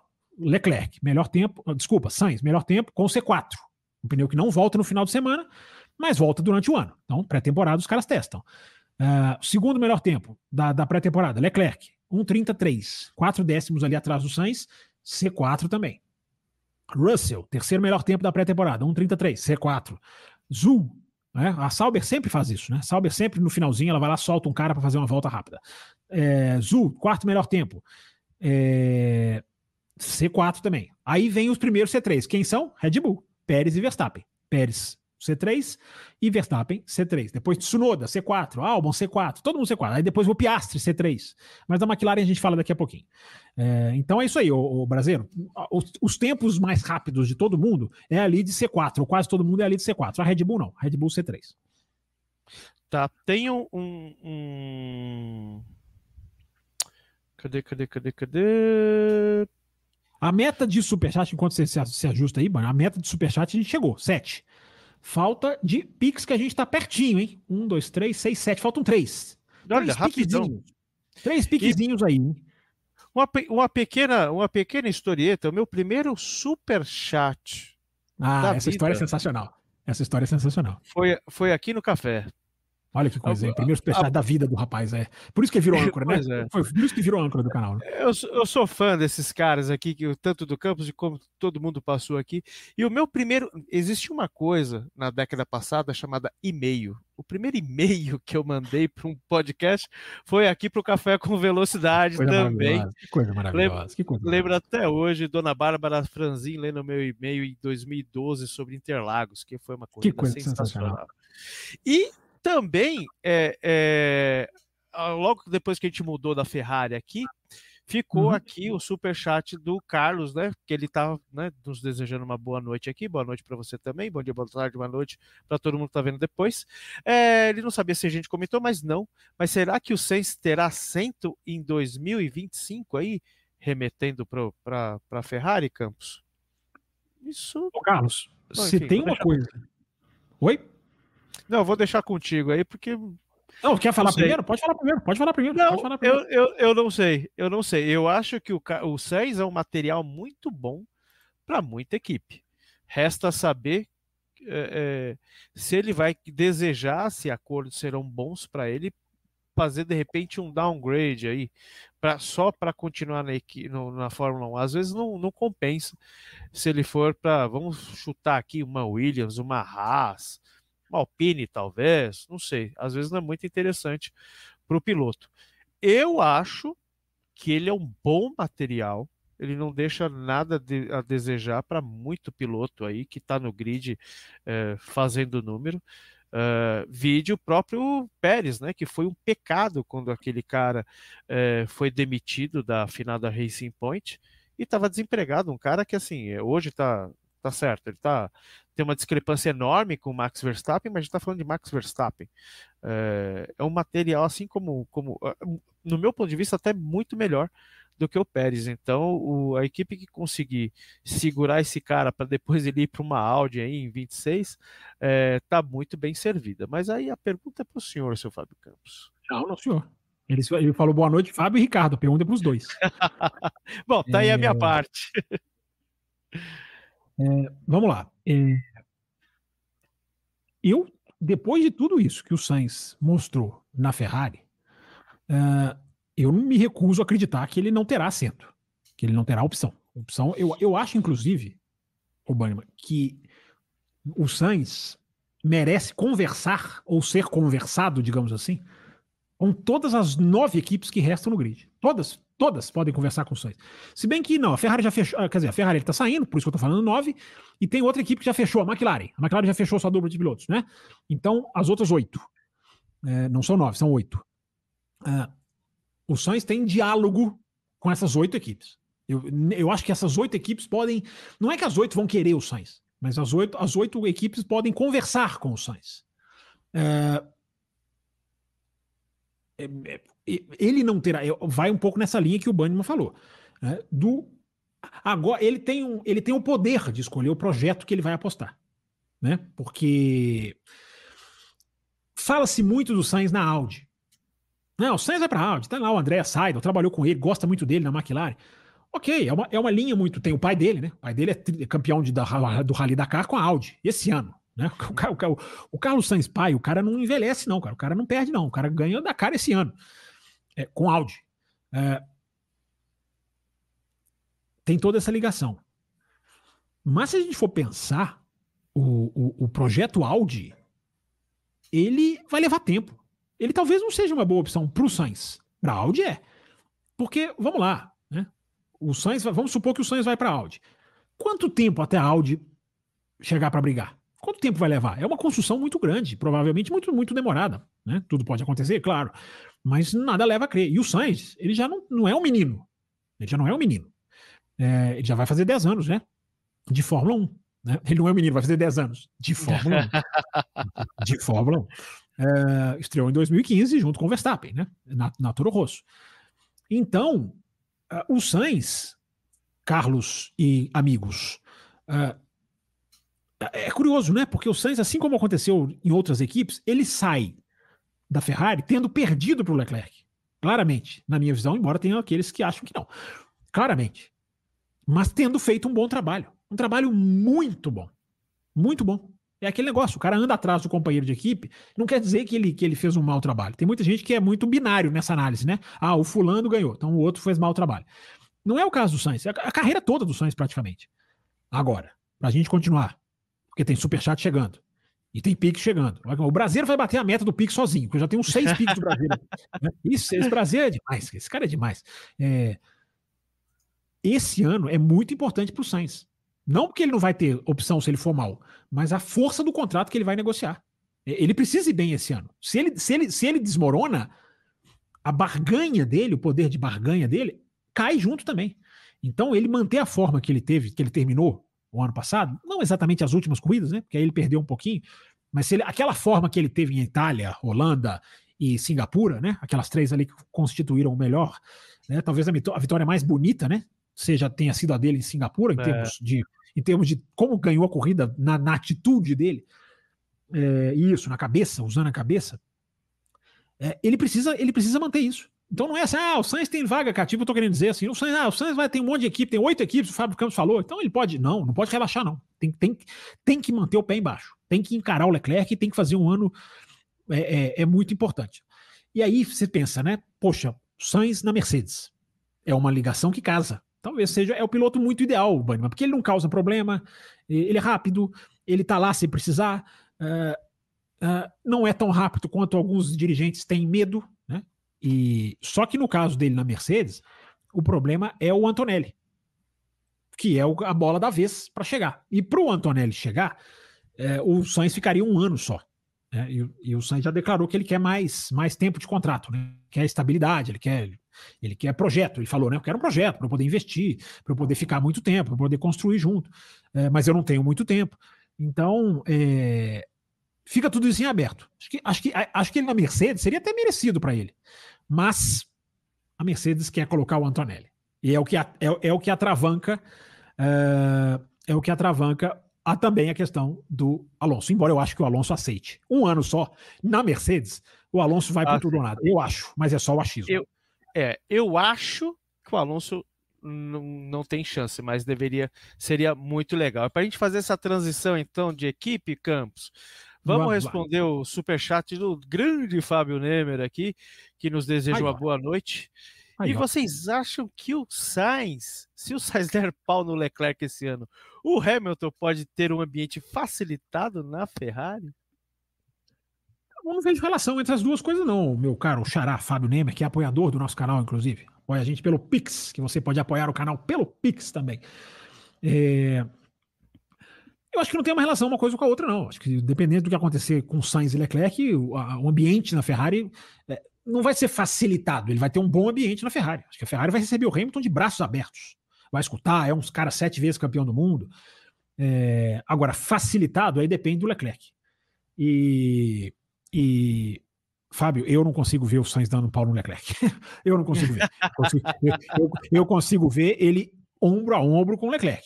Isso eu consigo ver. Realmente, se você fala, pô, já vai se os dois forem pau a pau, né, já que você usou essa expressão, é, eu consigo ver. Agora, o Sainz, ele, ele não deu pau no Leclerc em 2020 e, e 21, 22, 20 não, né? 20 porque ele estava na McLaren, mas 21, 22 e, e, e 23. Será que ele vai dar esse ano? Eu, eu não espero, eu não espero. Mas enfim, vejamos, né? Muito bem, fazendo essa ponte de Lewis Hamilton, podemos pular para a Mercedes, seu Fábio Campos? A gente vai para onde você quiser, seu âncora. Opa, então vamos embora. Vamos falar aqui então um pouquinho aqui da, da Mercedes que a dona Camila, até, se não me engano, aqui ela já não está mais com a gente, ela falou que vai acompanhar depois. Bom, foi? A, a análise sobre a Mercedes e seu novo carro na pré-temporada. O que esperar do W15 Campos? Mudou muita coisa? Como é que tá a Mercedes, que vem sofrendo tanto aí nos últimos dois anos? Todo mundo dizendo que tá ok, né? Tá todo mundo dizendo, não, a Mercedes tá ok, não, a Mercedes tá, tá, tá, tá, tá, tá, tá, tá, tá tá, tá sólida. Não, Mercedes melhorou. Não, Mercedes está tá bem preparada. É, os testes não mostraram isso. É, os testes não mostraram isso em termos de números, né? Mas tudo bem. Números podem ser irrelevantes, podem muito bem ser irrelevantes em termos de, em termos de testes. É, eu só acho assim, o que tem, o que tem falado sobre a Mercedes, de que assim, é, é meio que o tema da pré-temporada, né? Qual que é o tema da pré-temporada? Em Mercedes, McLaren, Aston Martin, é, quem mais? É, Haas, é, Sauber. O tema da pré-temporada é assim, Bannerman. É, achamos uma base sólida para crescer. Achamos uma base sólida para desenvolver o carro. Achamos um carro que tem um, um escopo de desenvolvimento muito grande. Esse é o tema da pré-temporada. Esse é o, o tema da pré-temporada. A gente só vai comprovar isso ao longo do ano. Eu acho muito pouco. Eu acho muito pouco, sinceramente. Entendeu? A Mercedes dizer, não, nós temos agora uma base para crescer. Cara, tá tudo bem. Aí você vai começar a crescer e a Red Bull já tá crescendo, a Red Bull já tá grande. A Red Bull já tá no terceiro, quarto andar do prédio. Então, o que, o que muitas equipes estão falando, não, agora a gente tem uma base para crescer. Isso não é suficiente. Se acontecer, ótimo. Se acontecer, ótimo. Porque muita gente mudou para o estilo Red Bull de fazer carro para ter justamente a margem de, de desenvolvimento. Que muitos descobriram lá nos primeiros projetos de 2022 que não tinha mais muito para onde desenvolver. O, o, o, o conceito da, da Red Bull tinha. O conceito da Red Bull tinha. Então, tinha, não tem, né? Então muita gente foi para esse conceito. Uh, mas aí a Mercedes vira e fala: não, uh, temos agora, o carro está certinho, estamos prontos para crescer. Eu acho prontos para crescer muito pouco. Por mais que alguém possa dizer, ah, mas era inevitável, os caras fizeram um ano muito ruim, o que eles têm que fazer? Acertar o carro e ficar pronto para crescer. É, e se for, e se acontecer, é até para bater palma. Pronto, fizeram um projeto, o projeto não começa rápido e vai crescer. Agora sim, é, o que aconteceu com a McLaren, gente, é muito raro. O que a McLaren fez no ano passado é muito raro. Muito raro. O cara, o cara, o cara é, é, é, é os caras conseguiram da, fazer o maior salto que se tem notícia na era moderna da Fórmula 1. Uh, ah, e isso não acontece toda hora. A Mercedes vai conseguir fazer isso? Se conseguir, terei palmas.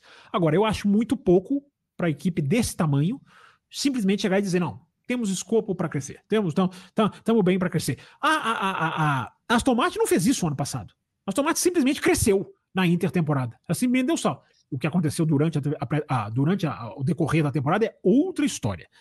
Mas a Aston Martin conseguiu dar um salto. E a Mercedes está muito nessa conversa. E a imprensa está toda abraçando essa conversa. Mano, assim, do, do, do, olha, eu devo ter lido uns 200 textos aí, se, se, claro, tô, exagerando. Mas todos que falavam sobre a Mercedes falaram: não, Mercedes está bem, agora acertaram e vão crescer. Eu acho isso muito pouco. Eu acho isso muito pouco. Cadê o salto? Cadê o projeto certinho? Cadê o projeto que já chega, já chega sólido? Uh, uh, não, não vi, não vi. Agora, não tenho o que ver. Pré-temporada não tenho o que ver. Vamos ver agora na Austrália. É, eu só acho que se o discurso for real, não, agora temos um carro que é uma boa base para crescer. Tá bom, cara, até você crescer, acabou. até você crescer já era, é 2026. Né? Porque a hora de pegar a Red Bull, por que eu tô falando tudo isso, gente? Porque a hora de pegar a Red Bull é agora. Há um grande consenso na Fórmula 1 de que os carros de 2025 serão nada mais, nada menos que continuação dos carros de 2024. Por quê? Em 2025 você começa a trabalhar 2026, que é o novo regulamento. Então ninguém vai ficar fazendo um projeto revolucionário em 2025. Ninguém. Porque o projeto revolucionário você tem que estudar, você tem que cuidar. Né? 2025 vai ser uma continuidade de 2024. A hora de dar o salto era agora. Então eu espero ver se a Mercedes deu esse salto ou não. Não estão falando que deram o um salto. Eles mesmos não estão falando. Mas, para terminar, Banniman, a Mercedes sempre foi de esconder jogo em pré-temporada. Nos grandes anos, nos anos mais ou menos, nos anos. De... Sempre. A pré-temporada da Mercedes nunca é simplesmente vai lá, senta o pau e vai embora. Então fica essa esperança aí para quem, quem acha que a Mercedes pode estar bem. Não estou dizendo que está mal. Só estou dizendo que se o discurso for compatível com a realidade, é muito pouco. Ou, se estão escondendo o jogo, estão escondendo muito bem. Darei os parabéns. Pois é, é o que o Matheus Costa estava falando para a gente aqui, que olhando além dos números, o que me chamou a atenção foi a postura do Alisson ao falar da pré-temporada, sempre sorrindo e bem animado Sim. com o carro, inclusive com o Helmut, o Helmut Marko declarando que a Mercedes escondeu muito bem o jogo, que aí entra bastante aí nessa sua análise, né? Como eles são grandes escondedores do jogo, né, Campos? Exatamente. Muito boa análise do Matheus, porque os repórteres da F1 TV falam muito isso durante os três dias de transmissão, né? É o body language, né? Que é a expressão corporal. E isso, isso é verdade mesmo. Isso no jornalismo, no jornalismo a gente aprende isso. É você fazer essa leitura. E eles, e eles, fazem, essa, eles fazem muito isso na pré-temporada, que é uma maneira de pegar informação. Então, no, nesse caso da, nesse caso da, da, da, da, Mercedes, isso se aplica. E eu acho que isso se aplica sim. Os caras não, não parecem não parecem desanimados. Antes da gente seguir para frente, eu vou voltar um pouquinho para trás, porque chegou um pix aqui do Brasileiro também. Antes, antes de você colocar o Pix do Brasileiro, nós Opa. temos vários Pix para colocar, eu gostaria de colocar essa mensagem aqui na tela. Ah, é, é, verdade, é verdade. Estamos, estamos invictos em 2024. Batemos todas as metas, 100% das metas. E a gente vai fazer é. uma além da, a gente vai fazer uma além da velocidade na quarta-feira, num horário extra, né, quer dizer, num, num, dia extra, não é o dia do além da velocidade, uhum. mas não dava para fazer na quinta, gente, com a qualidade que a gente costuma fazer, porque é dia, é dia de treino. É, é, eu sei que tem gente falando que ah, mas o treino é de manhã, além da velocidade, é não é bem assim, não funciona bem assim. Né? Depois eu explico, depois eu explico melhor por quê. Mas vamos continuar, porque temos, temos mensagens para ler então, né, seu Bânimo? Vamos lá. Temos, temos sim, o grande brasileiro. Se, e se o Pérez fizer um ano fantástico e a Red Bull ter interesse no Sainz? Pois é, uma das dúvidas, uma das grandes dúvidas, ô Bandiman, é é se esse carro da Red Bull vai ser mais. É, a, o Pérez vai se adaptar melhor com esse carro. Porque tem muito isso, né? O Verstappen. Por que, que o Verstappen é o que é? Porque ele se adapta ao carro, uhum. como o Albon falou. Na né? entrevista do Albon a um podcast no ano passado é sensacional. Quando o Albon diz e fala: não existe isso de carro construído para o Verstappen. É, o carro tem a mesma sensibilidade. Ele, é, o exemplo dele, né? É como você colocar o seu mouse configurar o seu mouse no seu computador para 100% de sensibilidade. Já fez isso, Banniman? É, Já é um caos. Não, é você, você não consegue clicar em nada. É, e a comparação do Pérez é assim: o carro da Red Bull é assim. Ele é um, ele é um mouse a 100% de sensibilidade. Em outra entrevista, o Albon já tinha falado: se você soprar o volante da Red Bull, o carro vira. porque o carro é ultra sensível e o Verstappen domina isso. Uh, e o Pérez tem essa dificuldade. Como esse carro parece mais. Né, muita gente está falando, esse carro é, ele é mais estável do que o carro do ano passado. Ele até melhorou esse carro na Red Bull. Fica a dúvida, brasileiro, se o Pérez vai se adaptar melhor a esse carro. Se o Pérez se adaptar melhor a esse carro, eu não estou falando que o Pérez vai ser campeão do mundo, eu não estou falando que o Pérez é, é, consegue ser do mesmo nível do Verstappen, mas talvez a gente tenha um ano mais, mais interessante internamente na Red Bull. Agora, o Pérez é um piloto, é um piloto ultra pressionado esse ano, se a gente for pensar em termos de ficar onde está. Né? O Pérez é um cara que já, ele já larga com a, né, com a, com a apontado aqui. É, é um cara que tem que se provar muito para ficar onde está esse ano. E talvez o que aconteceu, o que o Brasil está sugerindo aqui, talvez aconteça. Se o Pérez faz um ano muito bom, eu acho que a Red Bull pode querer mantê-lo. É, ali como segundo piloto, ganha, sei lá, quatro, cinco corridas, não tem as crises que teve no ano passado, se classifica melhor, que esse é um problema do Pérez, qualify. Eu acho que se ele fizer isso, a Red Bull pode querer renovar com ele. Agora, o nível é alto, o cara tem que manter o nível. E o cara tem que manter o nível lá em cima. Será que ele vai conseguir? O que, que você acha, Banniman? Nossa senhora, eu, eu não. Eu não eu não acredito muito no, no Pérez, não. Eu acho que o chacoalho foi tão grande, tão grande, tão grande. A pancada do ano assim, passado foi forte, né? É. Foi muito pesado. Assim, é lógico, esses caras eles estão acostumados a viver no, numa pressão enorme, mas uh, é muito difícil você pegar um, um, Max Verstappen que o carro encaixa como se fosse uma luva. É, ele se adaptou muito bem é, a esse carro, a sensibilidade. Eu acho que esse o exemplo que você deu, né, do, do mouse aí, da sensibilidade, é, é bem isso. Eu não. Quem, quem deu esse exemplo é o álbum. Sim, sim. Que você trouxe, que você trouxe ah, para a gente, né? Então eu, eu acho muito difícil o, o, o Pérez é, conseguir fazer algo diferente, até porque no campo do achismo né? Acho eu que os dias do Pérez também estão contados lá na Red Bull, doutor. Bom, nem só de Red Bull, Ferrari. Esse aqui a gente já leu? A gente já registrou isso aqui? Até que ponto, dependendo do resultado da investigação, pode mudar os resultados ou as expectativas da Red Bull? Acho que não, né? É, não, porque esse, chegou, esse chegou agora há pouco, vamos lá. É, a gente, a gente citou o Horner, né? Até que ponto, é. mas até que ponto pode mudar os resultados e expectativas. Aí a parte mais técnica, né? Eu acho que o Christian Horner é, é uma, uma presença enorme lá. Tá trabalhando até hoje, tá lá, vivendo a sua vida. Mas a longo prazo, como que você vê isso, Campos? Como que você acha que na temporada? Você acha que tem impacto com o carro já pronto? Abrindo o microfone aqui. Não, esse ano não, né? É... Mas o cara tá ali, né? O cara é. Em, em termos de carro, não. Em termos, é aquilo que nós falamos na semana passada, né? Quando um líder muito competente, que no caso dele não há dúvidas, sai, a equipe vai sentindo aos poucos a falta até uma hora em que ela, ela, ela, ela, tem uma, ela pode desabar. Né? Aconteceu isso com McLaren, aconteceu isso com a Ferrari. Então, uh, você pode ter um efeito a curto prazo, é, do comportamento da equipe, da, da, da, de estratégias. Não que ele seja o estrategista, mas as peças vão mudando de lugar e o líder é uma figura importante. Em termos de carro, não. Em termos de carro, o carro vai ser o que é. Com, com o Christian Horner ou sem. Agora, em termos de futuros carros, aí já é diferente, né? Porque o líder é importante nessas, nesse médio a longo prazo. E essa do mouse é, é fantástico, diz aqui o Damião. Isso aí, essa do mouse foi sensacional. Coloca aí, quem está assistindo o computador, vai brinca aí, vai ouvir no café e coloca o seu mouse 100% de sensibilidade. É, é, a referência com o carro da Red Bull é muito legal que o álbum fez. Não, é, é, é, uma coisa de louco. Bom, aqui falando da Mercedes Campos, mais uma do Brasileiro, né?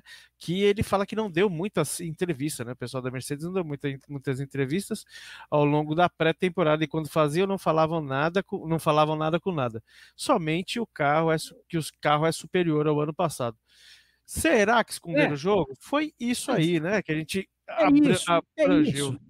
Esse negócio do carro superior ao ano passado me parece assim, uma grande, uma grande desculpa, cara. Porque o carro ser melhor do que o ano passado é uma obrigação básica. A própria McLaren tá, não, o carro é melhor do que o ano passado. Pô, o carro do ano passado da McLaren, nessa, nessa hora, pré-temporada, era um horror. Né? O carro não conseguiu pontuar no Bahrein. Então é muito pouco. É muito pouco. Daqui a pouco a gente pode entrar um pouquinho a fundo na McLaren, mas falando da Mercedes aqui, que é a pergunta do brasileiro, é isso que eu estou chamando a atenção. É, essa é a análise crítica que o Banniman falou na abertura que o café tem que fazer. É, a gente pode embarcar no que todo mundo está falando. Não, Mercedes está ali, se achou a base. Eu acho muito pouco. Concreto, eu não vi. Da Mercedes, eu não vi. Se o discurso está compatível com a realidade, eles realmente vão crescer durante o ano, ok, mas eu acho, eu acho que é muito esse negócio de ser superior ao ano passado. Todas as equipes estão falando isso. A Haas está falando, a Sauber está falando, todo mundo está falando, não, a superior ao ano passado. Meu amigo, isso é sua obrigação, cara. Isso é, é sua obrigação. Natural, né? Natural, você tem que ser melhor do que o ano passado, isso é obrigação. Então, ser melhor do que o ano passado, o carro da Mercedes decididamente é, vamos, vamos, vamos, vamos, vamos, vamos cravar, vai, vamos, vamos fazer um, vamos dar uma arriscada aqui, vamos cravar. É muito pouco, é muito pouco. A, a, a, outras equipes conseguiram dar saltos, e Aston Martin também, usando inclusive equipamentos da Mercedes, o trem traseiro todo da Mercedes. É... Será que a Mercedes não, pode, não poderia estar um pouquinho melhor? Mas, repito, estamos falando de pré-temporada, os caras podem estar escondendo o jogo, como o próprio brasileiro falou, e os caras podem voar nesse final de semana. Vamos ver. Tem gente que coloca, é o negócio dos rankings, né, Brasil? Tem gente que coloca a Mercedes acima da Ferrari. Tem gente colocando a Mercedes acima da Ferrari. Entendeu? E gente que analisou dados, tá, gente? Eu não tô falando ranking do perfil, do Twitter, do amigo, do primo, não. Gente que analisou dados. Coloca a Mercedes acima da Ferrari. Eu não, eu nenhum dado que eu vi, e eu, eu abri muita tela de dados, me leva a pensar isso. Agora, eu não sou engenheiro também, então vai, que, né? Eu não sou engenheiro. Bom, é, o brasileiro está explicando as aspas lá, realmente, no tom de ironia. É, nós sabemos, Brasileirinho. A gente sabe que você foi irônico, por isso que eu até brinquei, fiz assim com os dedinhos. É. Bom, vamos partir. Vamos, é, vamos porque, é porque eu respondi, é porque eu respondi, eu respondi no positivo, né? Do Pérez fazer um bom ano mesmo. É, uhum. Agora, se ele, fizer, se ele fizer um ano horrível, ele tá fora. Eu, eu até terminei a resposta dizendo. Exatamente. Bom, vamos, vamos dar uma preferência aqui para os nossos superchats, nossos Pix Campos. Vamos, vamos, vamos, é, vamos pagar as dívidas, vai, vamos pagar as é, dívidas. Hoje a gente está com 1,26 aqui de live já. Vamos lá, vamos pagar. Bom, vamos, vamos mudar Mas essa, semana, essa semana tem além da velocidade. Os ouvintes conquistaram o direito. Então a gente vai ter pois mais é. tempo antes da, antes da abertura. E atenção, na quarta-feira. Na quarta-feira, além da velocidade, hein? Tudo, é tudo diferente, porque essa uhum. a Fórmula 1, Fórmula 1 tá, tá, tá, tá, mudou o dia, passou domingo passado, quebrou as pernas de todo mundo. Mas vamos lá, vamos continuar. Vamos embora, vamos mudar para a francesa Alpine. Eu senti falta de perguntas da McLaren, mas vamos lá. É, o Carlos Eduardo Ferreira, vocês acreditam que a Alpine pode se tornar a última equipe do grid nesse campeonato? Grande é... Carlão, parceiro nosso. E aí, quer responder essa, Banho? Cara, a pergunta assim, bem tipo. Alpine, vocês vão perder todas as porcas e todas as rodas? Eu acho que não. Eu acho que assim, no, no campo do achismo, tudo indica que a Haas uh, vai continuar lá embaixo. Eu não, eu não colocaria, dificilmente eu colocaria um Alpine embaixo de uma Haas. Né? A Haas que está ali se, uh, se reestruturando, tentando se reestruturar, tentando sobreviver.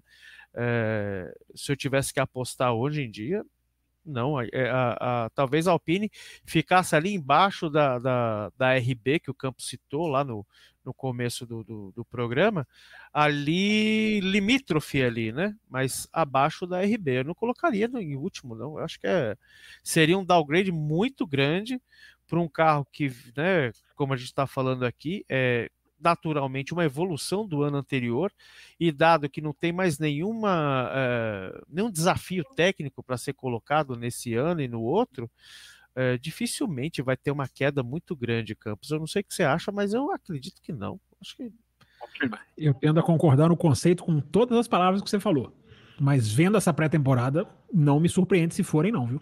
Porque Será? Foi, foi, foram muito, muito mal na pré-temporada. E é aquele negócio, o discurso é sempre positivo, né? Não, estamos bem, melhoramos o carro. Eu falei que essa, essa, essa é a marca da pré-temporada, né? A Alpine não. O Gasly falou: teremos dificuldades. Quando o piloto desce falando teremos, é aquele negócio, né? É o tradutor da Fórmula 1, né? Quando o cara fala assim: é, e aí, como é que tá o carro? Não, estamos, estamos bem, estamos bem em volta rápida. Significa que o carro é um lixo em corrida. né? é, é, o tradutor, é o tradutor, né? Tem o tradutor da Fórmula 1. Não, estamos, estamos, estamos temos margem para evolução. Essa foi usada em né? Significa assim: é, não vamos começar muito bem, não. É, é, ou então, estamos, estamos muito bem em corrida significa que no sábado vai ser um horror. Então, quando um piloto como o Gasly, quando, normalmente o discurso é muito para cima. Então, quando o Gasly fala, vamos ter dificuldade, o tradutor pode dizer, o carro é lixo. O tradutor pode indicar isso. É, porque o cara é, é, é tudo muito empresarial, né, Bunny? Mas você sabe muito bem disso. O cara ele é meio que obrigado a falar, jogar para cima. Então, eu não me surpreendo se forem a pior equipe, não. Não vou me surpreender. Quer dizer, vou me surpreender por ser Alpine, por tudo que você falou. Agora, uhum. Se a Haas resolve o problema de pneu, se essa Sauber apresenta uma certa velocidade, Alpine no Q1, vamos falar assim, Alpine morrer no Q1 na sexta-feira, atenção, treino é sexta-feira. É, hum, para mim é, para mim é até seja, esperado. Já pra, sacramentaria pra é mesmo. É, é eu, não, eu, eu, eu não tenho essa visão, não, porque para mim seria. Eu, eu, acho que aí é, é, é, menos analítico, porque você, assim, você acompanhou toda a pré-temporada, eu não acompanhei metade do que você acompanhou. Mas seria uma derrota enorme. Sim. E aí eu vou puxar um outro negócio aqui, porque se de repente fosse uma derrota enorme, a gente já viu o grupo Renault sair diversas vezes da Fórmula 1, ficariam com nove equipes e se de repente ficar muito limite, será que não fariam rifa aí para colocar aquela outra equipe? Ela falou: nossa, nos enganamos. Não sei. Será que ficaria interessante uma Fórmula 1 com nove equipes? Não, não existe. Não existe, né? Com, com, com 10 já não existe. Né? Com 10 já não existe. Né? Existe porque a, a, a, ganância toma conta do esporte, né? Mas não, não, não, não, existe. Agora, que a Alpine pode ter caído, Banniman, a chance é muito grande. Ela ter descido pois. ainda de onde ela estava. Entendeu? Que isso, Damião? Não. Eu isso, adorei, Damião? adorei o comentário do Damião aqui. Se o Fábio fosse comentarista da Band, seria com instinto de crueldade. instinto requinte. Ele deve estar fazendo uma referência a alguém que eu não faço a menor ideia. Agora não tem, não tem crueldade aqui, não, cara. Aqui é tudo na paz. Bom, aí o, o brasileiro está rebatendo aqui o Carlos Eduardo, né? É, do porquê a Alpine ficaria para trás. A Alpine parece andar para trás a cada temporada que passa, mesmo contratando novos engenheiros ou trocando de diretores. Acho que ele está até Brasil? concordando aqui com a sua análise, né? Mas é, é Brasil, você coloca mesmo contratando novos engenheiros ou trocando diretores, mas o, o novos engenheiros e trocando diretores pode ser a causa de que ela desce toda a temporada. Porque você fica trocando demais. Então você tem aquele Não tempo, tempo de, de, é, é, de adaptação. Continuidade. Enfim. É, ela troca de troca de troca de diretores muito muito rápido. E, e agora perdeu o, o, o Alan Permane, que está lá na RB, foi para RB, que é um cara muito conceituado, um engenheiro muito conceituado. O Pat Fry saiu, foi para Williams. Então ela perdeu muito mais do que ganhou. Então, não sei, vamos ver. A Alpine sempre faz pré-temporadas muito esquisitas, parece que ela está em outra pista. Entendeu? Parece que tem lá as nove equipes andando. A, a, parece que, sabe aquelas pistinhas de kart, Bunny, para entrar na sua área? Que tem, que tem do ladinho da pista? Tem Interlagos, tem no Bahrein, tem, tem Spa. Parece que a Alpine está na pistinha de kart. Ela está em outra, porque ela, ela fica dando umas voltas sem sincronia com outras equipes. A Alpine só usou C1, cara. A Alpine só usou o pneu mais duro. Talvez isso seja até positivo. Mas os caras não. Eles fazem o mesmo estilo de pré-temporada sem resultado. Eles parecem que não se misturam com, com, com o que outras equipes estão fazendo. É é meio, é meio, é meio, é meio esquisito. Entendeu? Mas enfim, vamos ver. Agora que parece que estão mal, e eu acho que a declaração do Gasly joga luz sobre isso, parece que estão mesmo. Agora, se tiverem escondendo o jogo, serão, grata, serão gratas surpresas. Então, e aí o que mais você viu da Alpine, só para a gente fechar a Alpine? É isso aí mesmo, é a performance lá embaixo, o pneu mais duro e sem esperanças mesmo, Campos? É basicamente isso, cara. Teste fazendo diferentes, usando o pneu mais duro de todo mundo e, e a declaração do Gasly. Acho que, acho que a Alpine é, é basicamente isso mesmo. Tá certo. E o brasileiro pergunta: por que a Mercedes não usou a asa polêmica? A FIA já bloqueou o uso? Foi o Beto Santos que fez essa pergunta aqui, como a gente usou, sempre sim, fala, né? O, aquela da, da, da, da terceira usou, camada usou. ali, fininha, usou? Usou, porque eu tô vendo aqui o pessoal discutindo aqui no site, não usou, usou. Usava o tempo inteiro com a asa. Foi mostrado. O carro parava no box, os câmeras iam lá e mostravam a asa. De onde vocês tiraram que não usou? Usou a asa polêmica, sim, senhores. É, usou, tá quem não, Para quem não tá ligado, né? Como o Campos explicou na semana passada, são Beto três... Santos, é, só, só para esclarecer que ele coloca que foi o Beto Santos aqui, ó. Isso. Beto Santos. A Mercedes usou a asa, usou a asa. É aquela asa que tem a primeira camada, são três degraus, né? O primeiro Isso. degrau, o segundo degrau, e o terceiro para cumprir o regulamento é bem fininho ali, Isso. que praticamente não faz efeito Isso. nenhum. Né? Isso. Eu estava acompanhando uma análise do Gary Anderson, que é um. Né, Gary Anderson trabalhou na Jordan, é um cara totalmente engenheiro de Fórmula 1 mesmo, com muita experiência. E o Gary Anderson disse uma coisa que me, me, me fez pender. Né? Ele diz que justamente essa, essa, esse afinamento da asa na parte central provoca Existe um efeito aerodinâmico no carro que chama Y250. É um efeito de vórtice. É, você imagina a letra Y mesmo. Assim, o ar entra no meio do carro e se espalha como se fosse uma letra Y né, no, no percurso do carro e joga o ar para fora do carro. É, isso é um conceito aerodinâmico que as equipes trabalham muito. E, e esse conceito, que essa asa da Mercedes favorece, ele piora a ultrapassagem, porque ele complica o ar para o carro de trás. Se essa análise do Gary Anderson, que é projetista de Fórmula 1, é engenheiro, trabalhou na Fórmula 1, hoje comenta, sabe muito mais do que eu. Com esse asterisco, se ele está certo, eu sou a favor de proibir a asa da Mercedes. Aí eu passo a ser a favor de proibir a asa da Mercedes. Porque, segundo o Gary Anderson, efeito melhora a aerodinâmica da Mercedes? Melhora. Mas vai contra aquele espírito da regra de melhorar o, a ultrapassagem por não por controlar o ar que vai para o carro de trás. É, segundo o Gary Anderson, repito, atrapalha o carro de trás. Se atrapalha o carro de trás, para mim é ilegal. Aí, aí eu sou a favor de proibir. Mas vamos é. ver as análises quais serão. Vai começar a Fórmula 1. As equipes não podem, sabia, Bannerman? As equipes não podem protestar na pré-temporada. Elas só podem protestar quando o carro vai para a pista oficialmente. Então, as equipes podem estar esperando abertura de pista na sexta-feira para entrar com protesto. Se bobear durante o treino, sexta-feira não, de quinta, né? Ó, o treino na quinta, se bobear, acontece muito isso, tá? Abre a pista na quinta, as equipes começam a andar com 10 minutos, sai a notícia. Protesto contra a asa da Mercedes. Pode acontecer. Vamos ver, vamos ver agora é, que a Mercedes que a Mercedes usou a asa, eu posso garantir para você assistir a pré-temporada do começo ao fim, eu posso garantir para vocês que a Mercedes usou a asa. Isso eu posso garantir. É, faz sentido, porque estamos em testes, né? Não é nada oficial. Exatamente. Então, Isso, se desse exatamente. tempo, poderia até fazer um carro diferente. Não sei. Sei Isso. lá. Bom, vamos partir para um, outro, um outro universo aqui. A Isabela está falando uhum. sobre o Drive to Survive, onde passou o teste do Ricardo e a decisão de, de substituir o De Vries.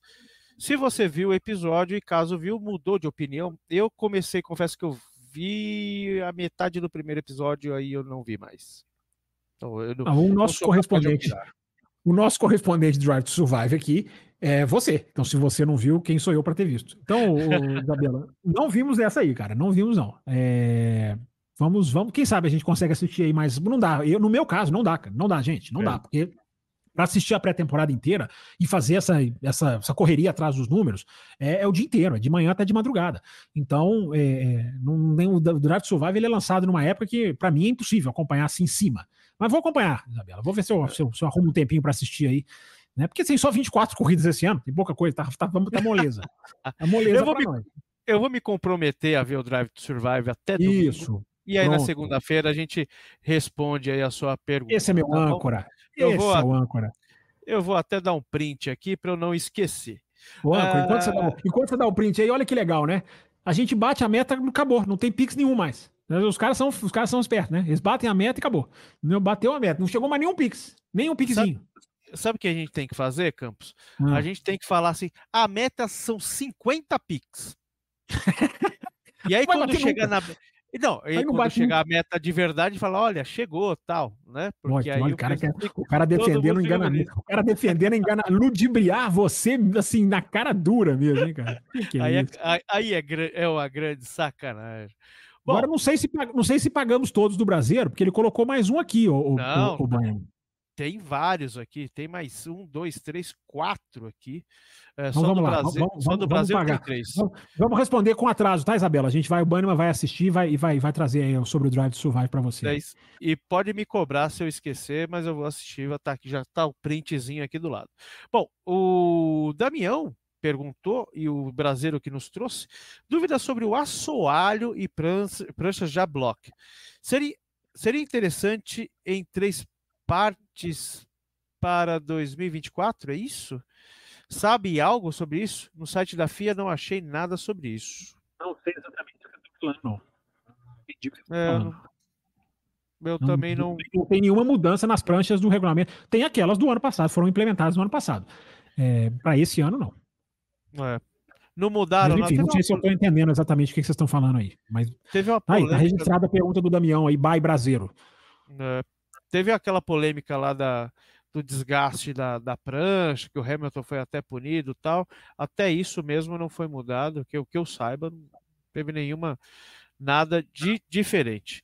E o Brasileiro também traz uma pergunta aqui do Leonardo Vasconcelos, grande Leonardo. Campos, eu vi notícias que o Ted Kravitz falou a Sky que o Alonso é, e Toto estão em contato com as, nas últimas horas para uma possível contratação. Você, você pincelou isso aí durante a nossa live agora. Isso procede? Você sabe disso? Eu sei que foi tirado fotos, mas tirar foto a gente tira foto com todo mundo, né? É, repete repete para mim, Bunny. Repete para mim, vai. Vi notícias que o Ted Kravitz falou na Sky que o Alonso e o Toto estão em contato nas últimas horas para uma possível contratação.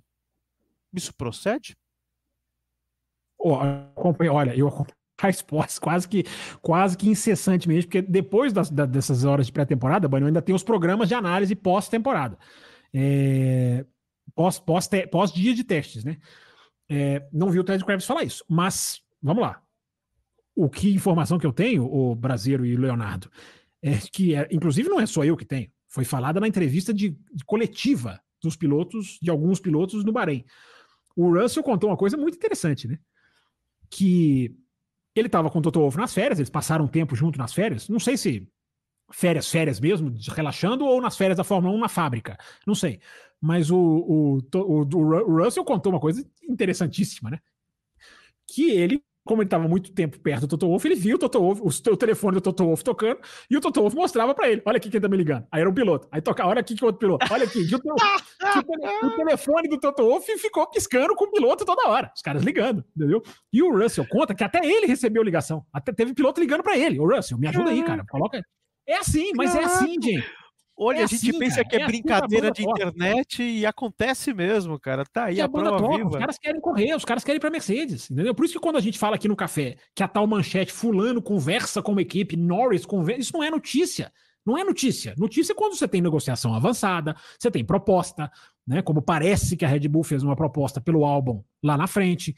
É, aí é outra coisa. Agora, o tal do conversa é assim. O Russell contou, e eu, e eu acredito piamente que o telefone do Toto Wolff ficou piscando um monte de pilotinho lá. Porque os caras, é assim que funciona o jogo mesmo, gente. O assento na Mercedes é muito valioso. E a ida do Hamilton para a Ferrari revolucionou o negócio, fez o negócio virar uma loucura. É, então, isso aí está acontecendo. E o Alonso, o Leonardo, a gente falou semana passada. Na hora que o Alonso vira e fala: tem três campeões do mundo na Fórmula 1 só um está disponível para ser contratado. Ele está se, tá se oferecendo. Evidentemente que ele está que ele tá ali conversando. O Briatore, tem foto do Briatore jantando com o Toto. Evidentemente, conversas existem. Agora, vocês querem achar que isso é pré-contratação? Eu não acho. Vamos ver. Eu repito, para mim, a Mercedes tem quase que obrigação de contratar o Alonso. É quase que obrigação moral, pelo que o Alonso ainda está entregando. Né? E, mas enfim, vamos ver, vamos ver o que, que vai, o que, que vai, o que, que vai acontecer. Agora, o Leonardo perguntou se procede. Eu dei toda essa volta para dizer, é bem provável que proceda. É bem provável que proceda. Bom, o, o, o brasileiro está falando que não seria... Inter... O brasileiro mandou um pix depois que eu fiz a reclamação aqui, ele mandou um pix. Ele é demais, esse brasileirão. pois é, ele falou que a questão da prancha lá é que ela, em vez de ser inteiriça, seria em três partes. Ela, ela tem, viu? vamos lá, vamos lá, Rubinho aqui, ó, Rubinho na tela. Atenção, Rubinho na tela. Essa prancha que o Brasil está se referindo é essa prancha aqui que tem debaixo do carro, que deu toda aquela polêmica no ano passado. Ela é, ela é dividida em três. Ela continua dividida em três partes, Brasil. Não houve mudança nisso, entendeu? Não sei se é isso que você quer saber, mas ela continua, ela continua com essas, com essas, com essas subdivisórias, digamos assim. Muito bem. E por que a Mercedes? Já lemos não... essa.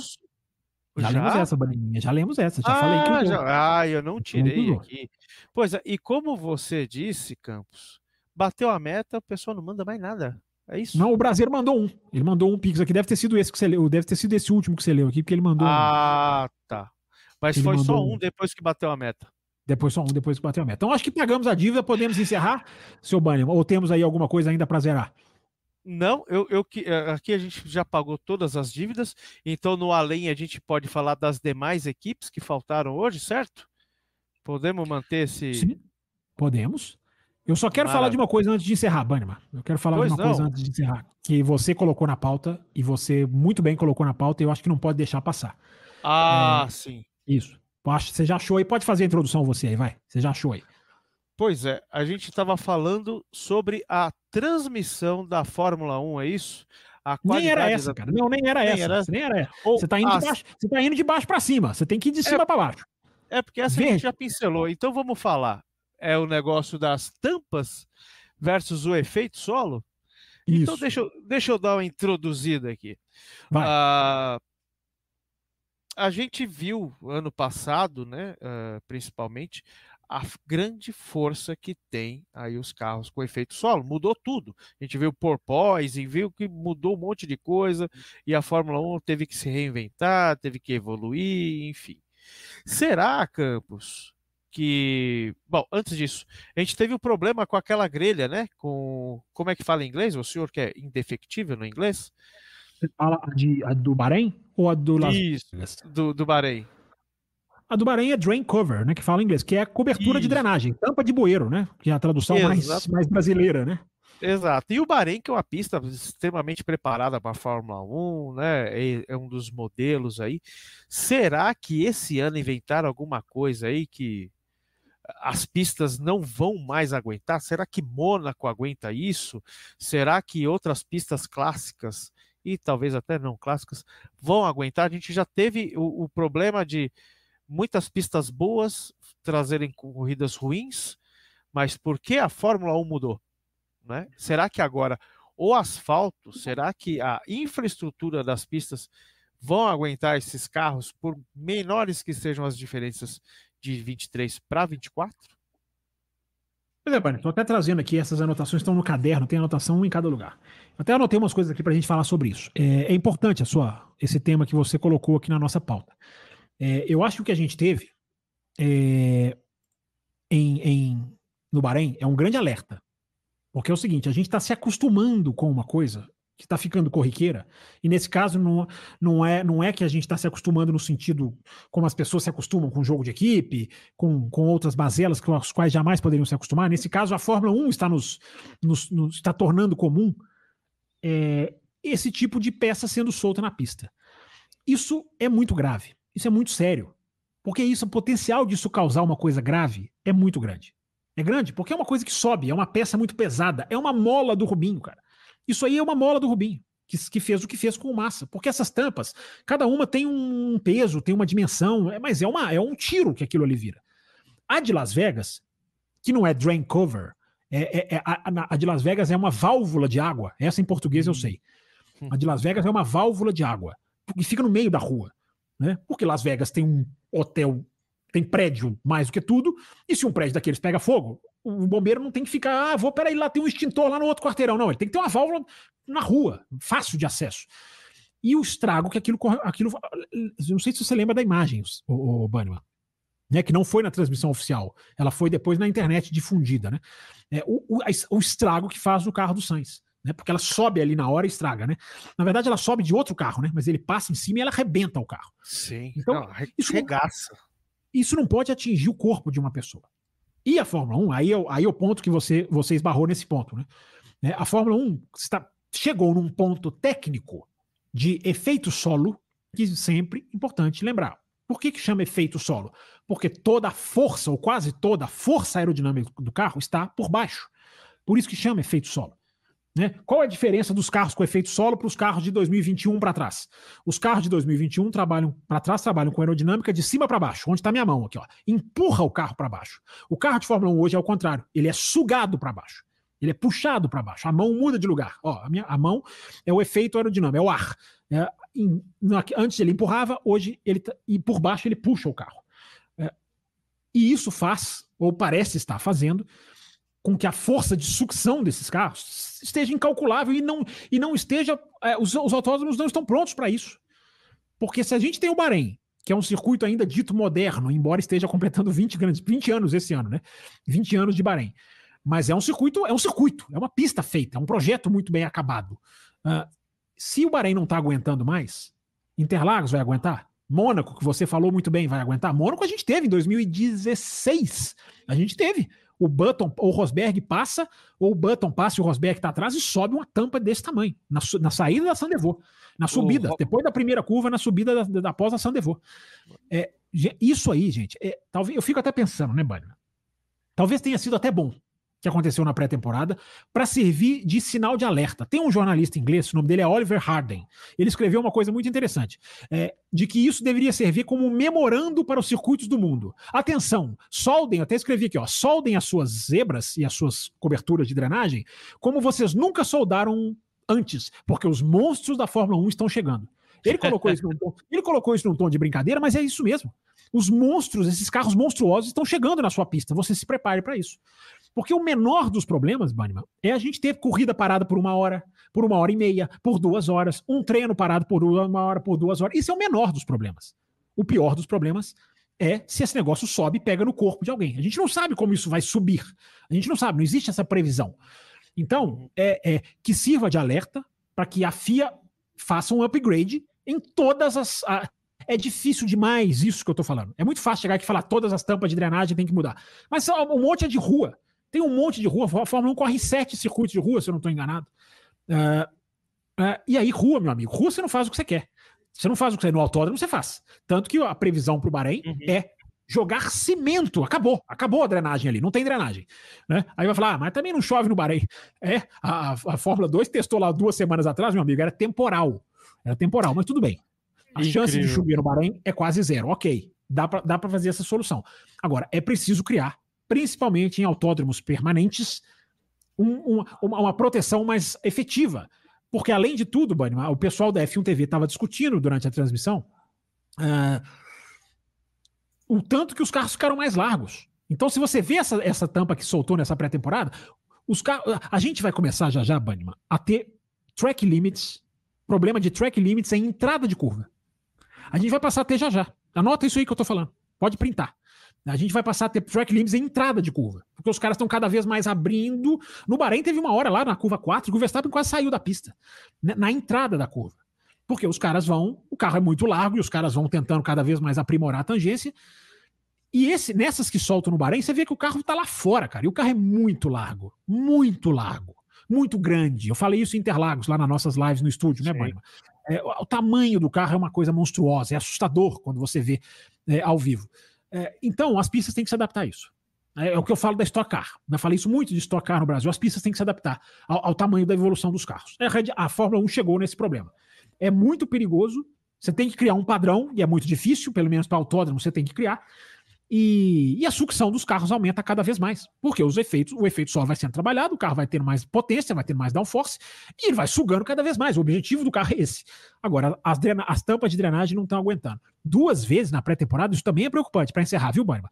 Duas vezes na pré-temporada, ou seja, os caras tiveram a chance de mexer, de consertar, e mesmo assim o problema voltou. Porque foi no primeiro dia e no segundo dia.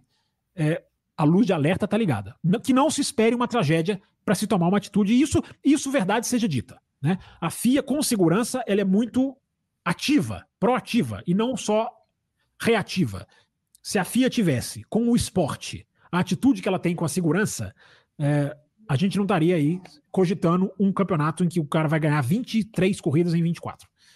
Pois é. E falando em corrida, Campos, todo mundo sabe, né?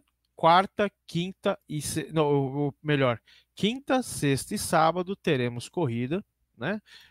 Treinos, quali e corrida.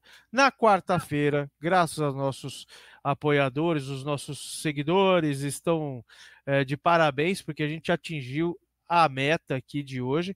Então teremos além da velocidade na quarta-feira com o Fábio Campos e depois da segunda-feira, da corrida, da, da, nossa análise aqui padrão, na terça-feira teremos live de apoiadores, dona Isabela. Ela que pergunta aqui. Sim, teremos. Na, agora de terça-feira, como a gente falou lá no começo, às terças-feiras pós-GP, teremos a live dos apoiadores diferentes aí do ano passado, né, Campos? Sempre bom lembrar, viu, Isabela? Nas terças-feiras pós-corrida de Fórmula 1. Não é o caso do famoso amanhã. Uh, é, na, é após corrida de Fórmula 1. E a próxima terça-feira essa live vai ser aberta. Ela é só dos apoiadores, mas nós vamos abrir o sinal dessa live. E agora tá prontinho aqui o banner, ó, além da velocidade, excepcionalmente Boa. nessa quarta-feira. Seu Bannerman, muito bom, hein? Muito bom aí, muito bom. Ó, tem mais, tem mais. Fala, fala aí, fala aí. O brasileiro quer mais. Poxa, o brasileiro quer mais, o brasileiro é madrugada dentro, mano. Você não conhece. Por esse é parceiro, esse é parceirão. Faríamos churrasco, beberíamos e falaríamos de Fórmula 1, né? Nada mal. Meta batida é extras de. de... Superchat e Pix. Superchat e Pix. Dá, é, dá para. Dá para Bom, ele tá falando aqui, imagina, pra gente fazer. Você se vira com prazer aí. pra gente fazer um extra hoje. Vamos começar com o pé direito. Os likes já. O Brasileiro, hoje não dá Brasileiro. Hoje não que... dá, Brasileiro. Nós mudamos Olha... a live de apoiadores de segunda para terça, porque tá, tá, estamos acabando três horas da manhã aqui, todas as coisas do pós-programa que a gente tem que fazer. Então, pois fique ligado, é. Brasileiro. Tem além da velocidade na quarta, Brasileiro. Falta pouco, falta pouco. E amanhã tem, tem live lá no Auto Racing também, fiquem ligados. Pois é, dá para dar aquela descansadinha, a gente volta na quarta-feira, porque o final de semana aí é longo, né não, seu Fábio Campos? É longo, Algo mas a gente, que... ó, olha, olha o que, que a gente já tem na programação, hein? Live na quarta-feira, além da velocidade. Live pré-corrida no sábado, por volta de 10 e meia da manhã. Se inscreva no canal, ativa o sininho, você vai saber certinho, vai abrir o link. O link abre bem antes, né? É, então você vai, você, vai, você vai ter o link ali pipocando para você. E na semana que vem, meu Deus, semana que vem, aí tem cobertura do GP do Bahrein, tem live dos apoiadores aberta para todo mundo. Ela normalmente ela vai ser exclusiva de apoiadores, mas essa primeira a gente vai abrir. Tem mais além da velocidade, que agora, né, abriu a porteira, não para mais. E tem mais live de pré-Arábia Saudita. Ah, Bani, mas tem live demais nesse canal. Meu Deus do céu. Nossa Vambora. Fica senhora. tranquilo, Brasil. Fica tranquilo, porque conteúdo você vai ter aqui. E dizem que os mecânicos da Fórmula 1, o staff da Fórmula 1 trabalha, né? Quem trabalha somos nós. Ora, bota. Deixa eu só dar um passar um, uma capivara aqui que eu permiti para o nosso pessoal rapidinho. Olha A gente teve o primeiro mini endurance do ano aqui dos carteiros, cujo qual os nossos, os nossos é, patrocinadores e parceiros participam, né, com o nome das equipes. E eu queria dizer do nosso mundo aqui da Fórmula 1, do nosso mundo podcastal, que a gente teve quatro equipes envolvidas, né? A melhor delas, que terminou entre 21 times, né, são 21 trios, foi o Bootkin GP do nosso querido Will Bueno, terminou Ora. na segunda colocação, parabéns ao senhor Will Bueno. Peraí, eles a... foram para São Paulo, peraí, isso é, isso é o campeonato não, de kart na pista? Ah tá, isso é, é virtual. Não, é, é, não, é lá, no, lá no, nos carteiros mesmo. Então hum. a gente tem dois mini endurances durante o campeonato regular. Montamos hum. as equipes com os nossos pilotos e a gente batiza com o nome dos nossos apoiadores e nossos nossos patrocinadores ah, e parceiros, tá? tá? Ah, não é o Will Bueno foi correr, ele não pegou o avião não. e foi para São Paulo correr, não. Aí é muito fácil ganhar também. Aí não, porque ele tem, medo, ele tem medo de levar pau de mim. Ele tá ah, gordo, tá mais gordo que eu. Bom, o Bootkin oh, GP foi, foi um dos grandes ganhadores é, nos pod, na, na, em matéria de podcasters, ele chegou na segunda colocação. Eu queria aqui é, salientar também que o Auto Radio chegou na décima segunda colocação. E agora a cereja... Hein? É... Eu gosto de falar auto, eu gosto de falar autorrádio, mas tudo bem. É, é, é, mais, é mais bacana falar autorrádio. E aí temos hum. a cereja do bolo aqui. Hum. O trio do café com velocidade terminou na quarta colocação. Eu gostaria de saber depois quem são os pilotos. Quero a ficha desses pilotos. Eu quero que os representantes do café. Eu quero ter, eu quero participar da escolha desses representantes do café. Ora, bosta. Quem que é isso? Não é qualquer um. Mas o mais incrível. O senhor não correu, né, seu Fábio Campos? Hum, o não. resultado do senhor Bruno Aleixo na equipe Isso é o que todo mundo quer saber. é o que todo mundo quer saber. Plantão Bruno Lento Aleixo. Enquanto todos os outros conseguiram os resultados bons, a equipe do Auto Racing, que teve o Bruno capitaneando, terminou apenas na 17 colocação. Ou seja, Será? entre os é. podcasters, a última. Tem que andar um pouco mais, né, seu Bruno Aleixo? Como é que foi o Bruno Aleixo? Como é que foi o desempenho do Bruno Aleixo? Foi, foi o que, que ele fez? Ele tem alguma coisa destacada na corrida dele? Sim, a primeira, a primeira aparição do senhor Bruno Aleixo foi, a, foi rodar na C1, a famosa Acabou. primeira curva. Né? Foi lá para trás. E... Não precisa falar nada. Rodou na curva ele, 1. Ele que largou, foi para. Enfim, é, Bruno Aleixo é isso, né? Bruno Aleixo é alegria para todos nós que acompanham o cartismo, que acompanham os carteiros. Quem sabe mês que vem gente dá mais um plantãozinho aí do senhor Bruno Aleixo e suas peripécias da pista, seu Fábio Campos? Sempre, sempre. Nos mantém informado. E depois vamos falar sobre essa equipe Café com Velocidade, porque não é qualquer um, hein? Não quero, não quero ver qualquer um pilotando essa equipe, não. Banniman, estamos de volta na quarta-feira, hein? Então, se você está ouvindo essa live com atraso, assistindo esse vídeo com atraso, já na quarta-feira tem Além da Velocidade. Eu quero o senhor aqui no chat, hein, Banniman? Comandando essa bagunça aqui no chat. Opa, vamos, vamos lá. Quarta-feira eu tenho um compromissozinho à noite, mas dependendo não, você vai ficar no chat. Aqui... No chat aqui no celular você fica. Você bota a ordem no chat. É isso que eu quero. Muito. Eu quero ver perguntas da McLaren. Faltou pergunta da McLaren, da Aston Tem muita Martin. coisa para falar da McLaren, hein? Não deu tempo de falar hoje. Muita coisa. Então é isso, Fábio Campos. A gente encerra as nossas transmissões e a gente isso. se vê na quarta-feira. Um bom dia, boa tarde e boa noite. E muito obrigado a você que nos acompanhou até agora.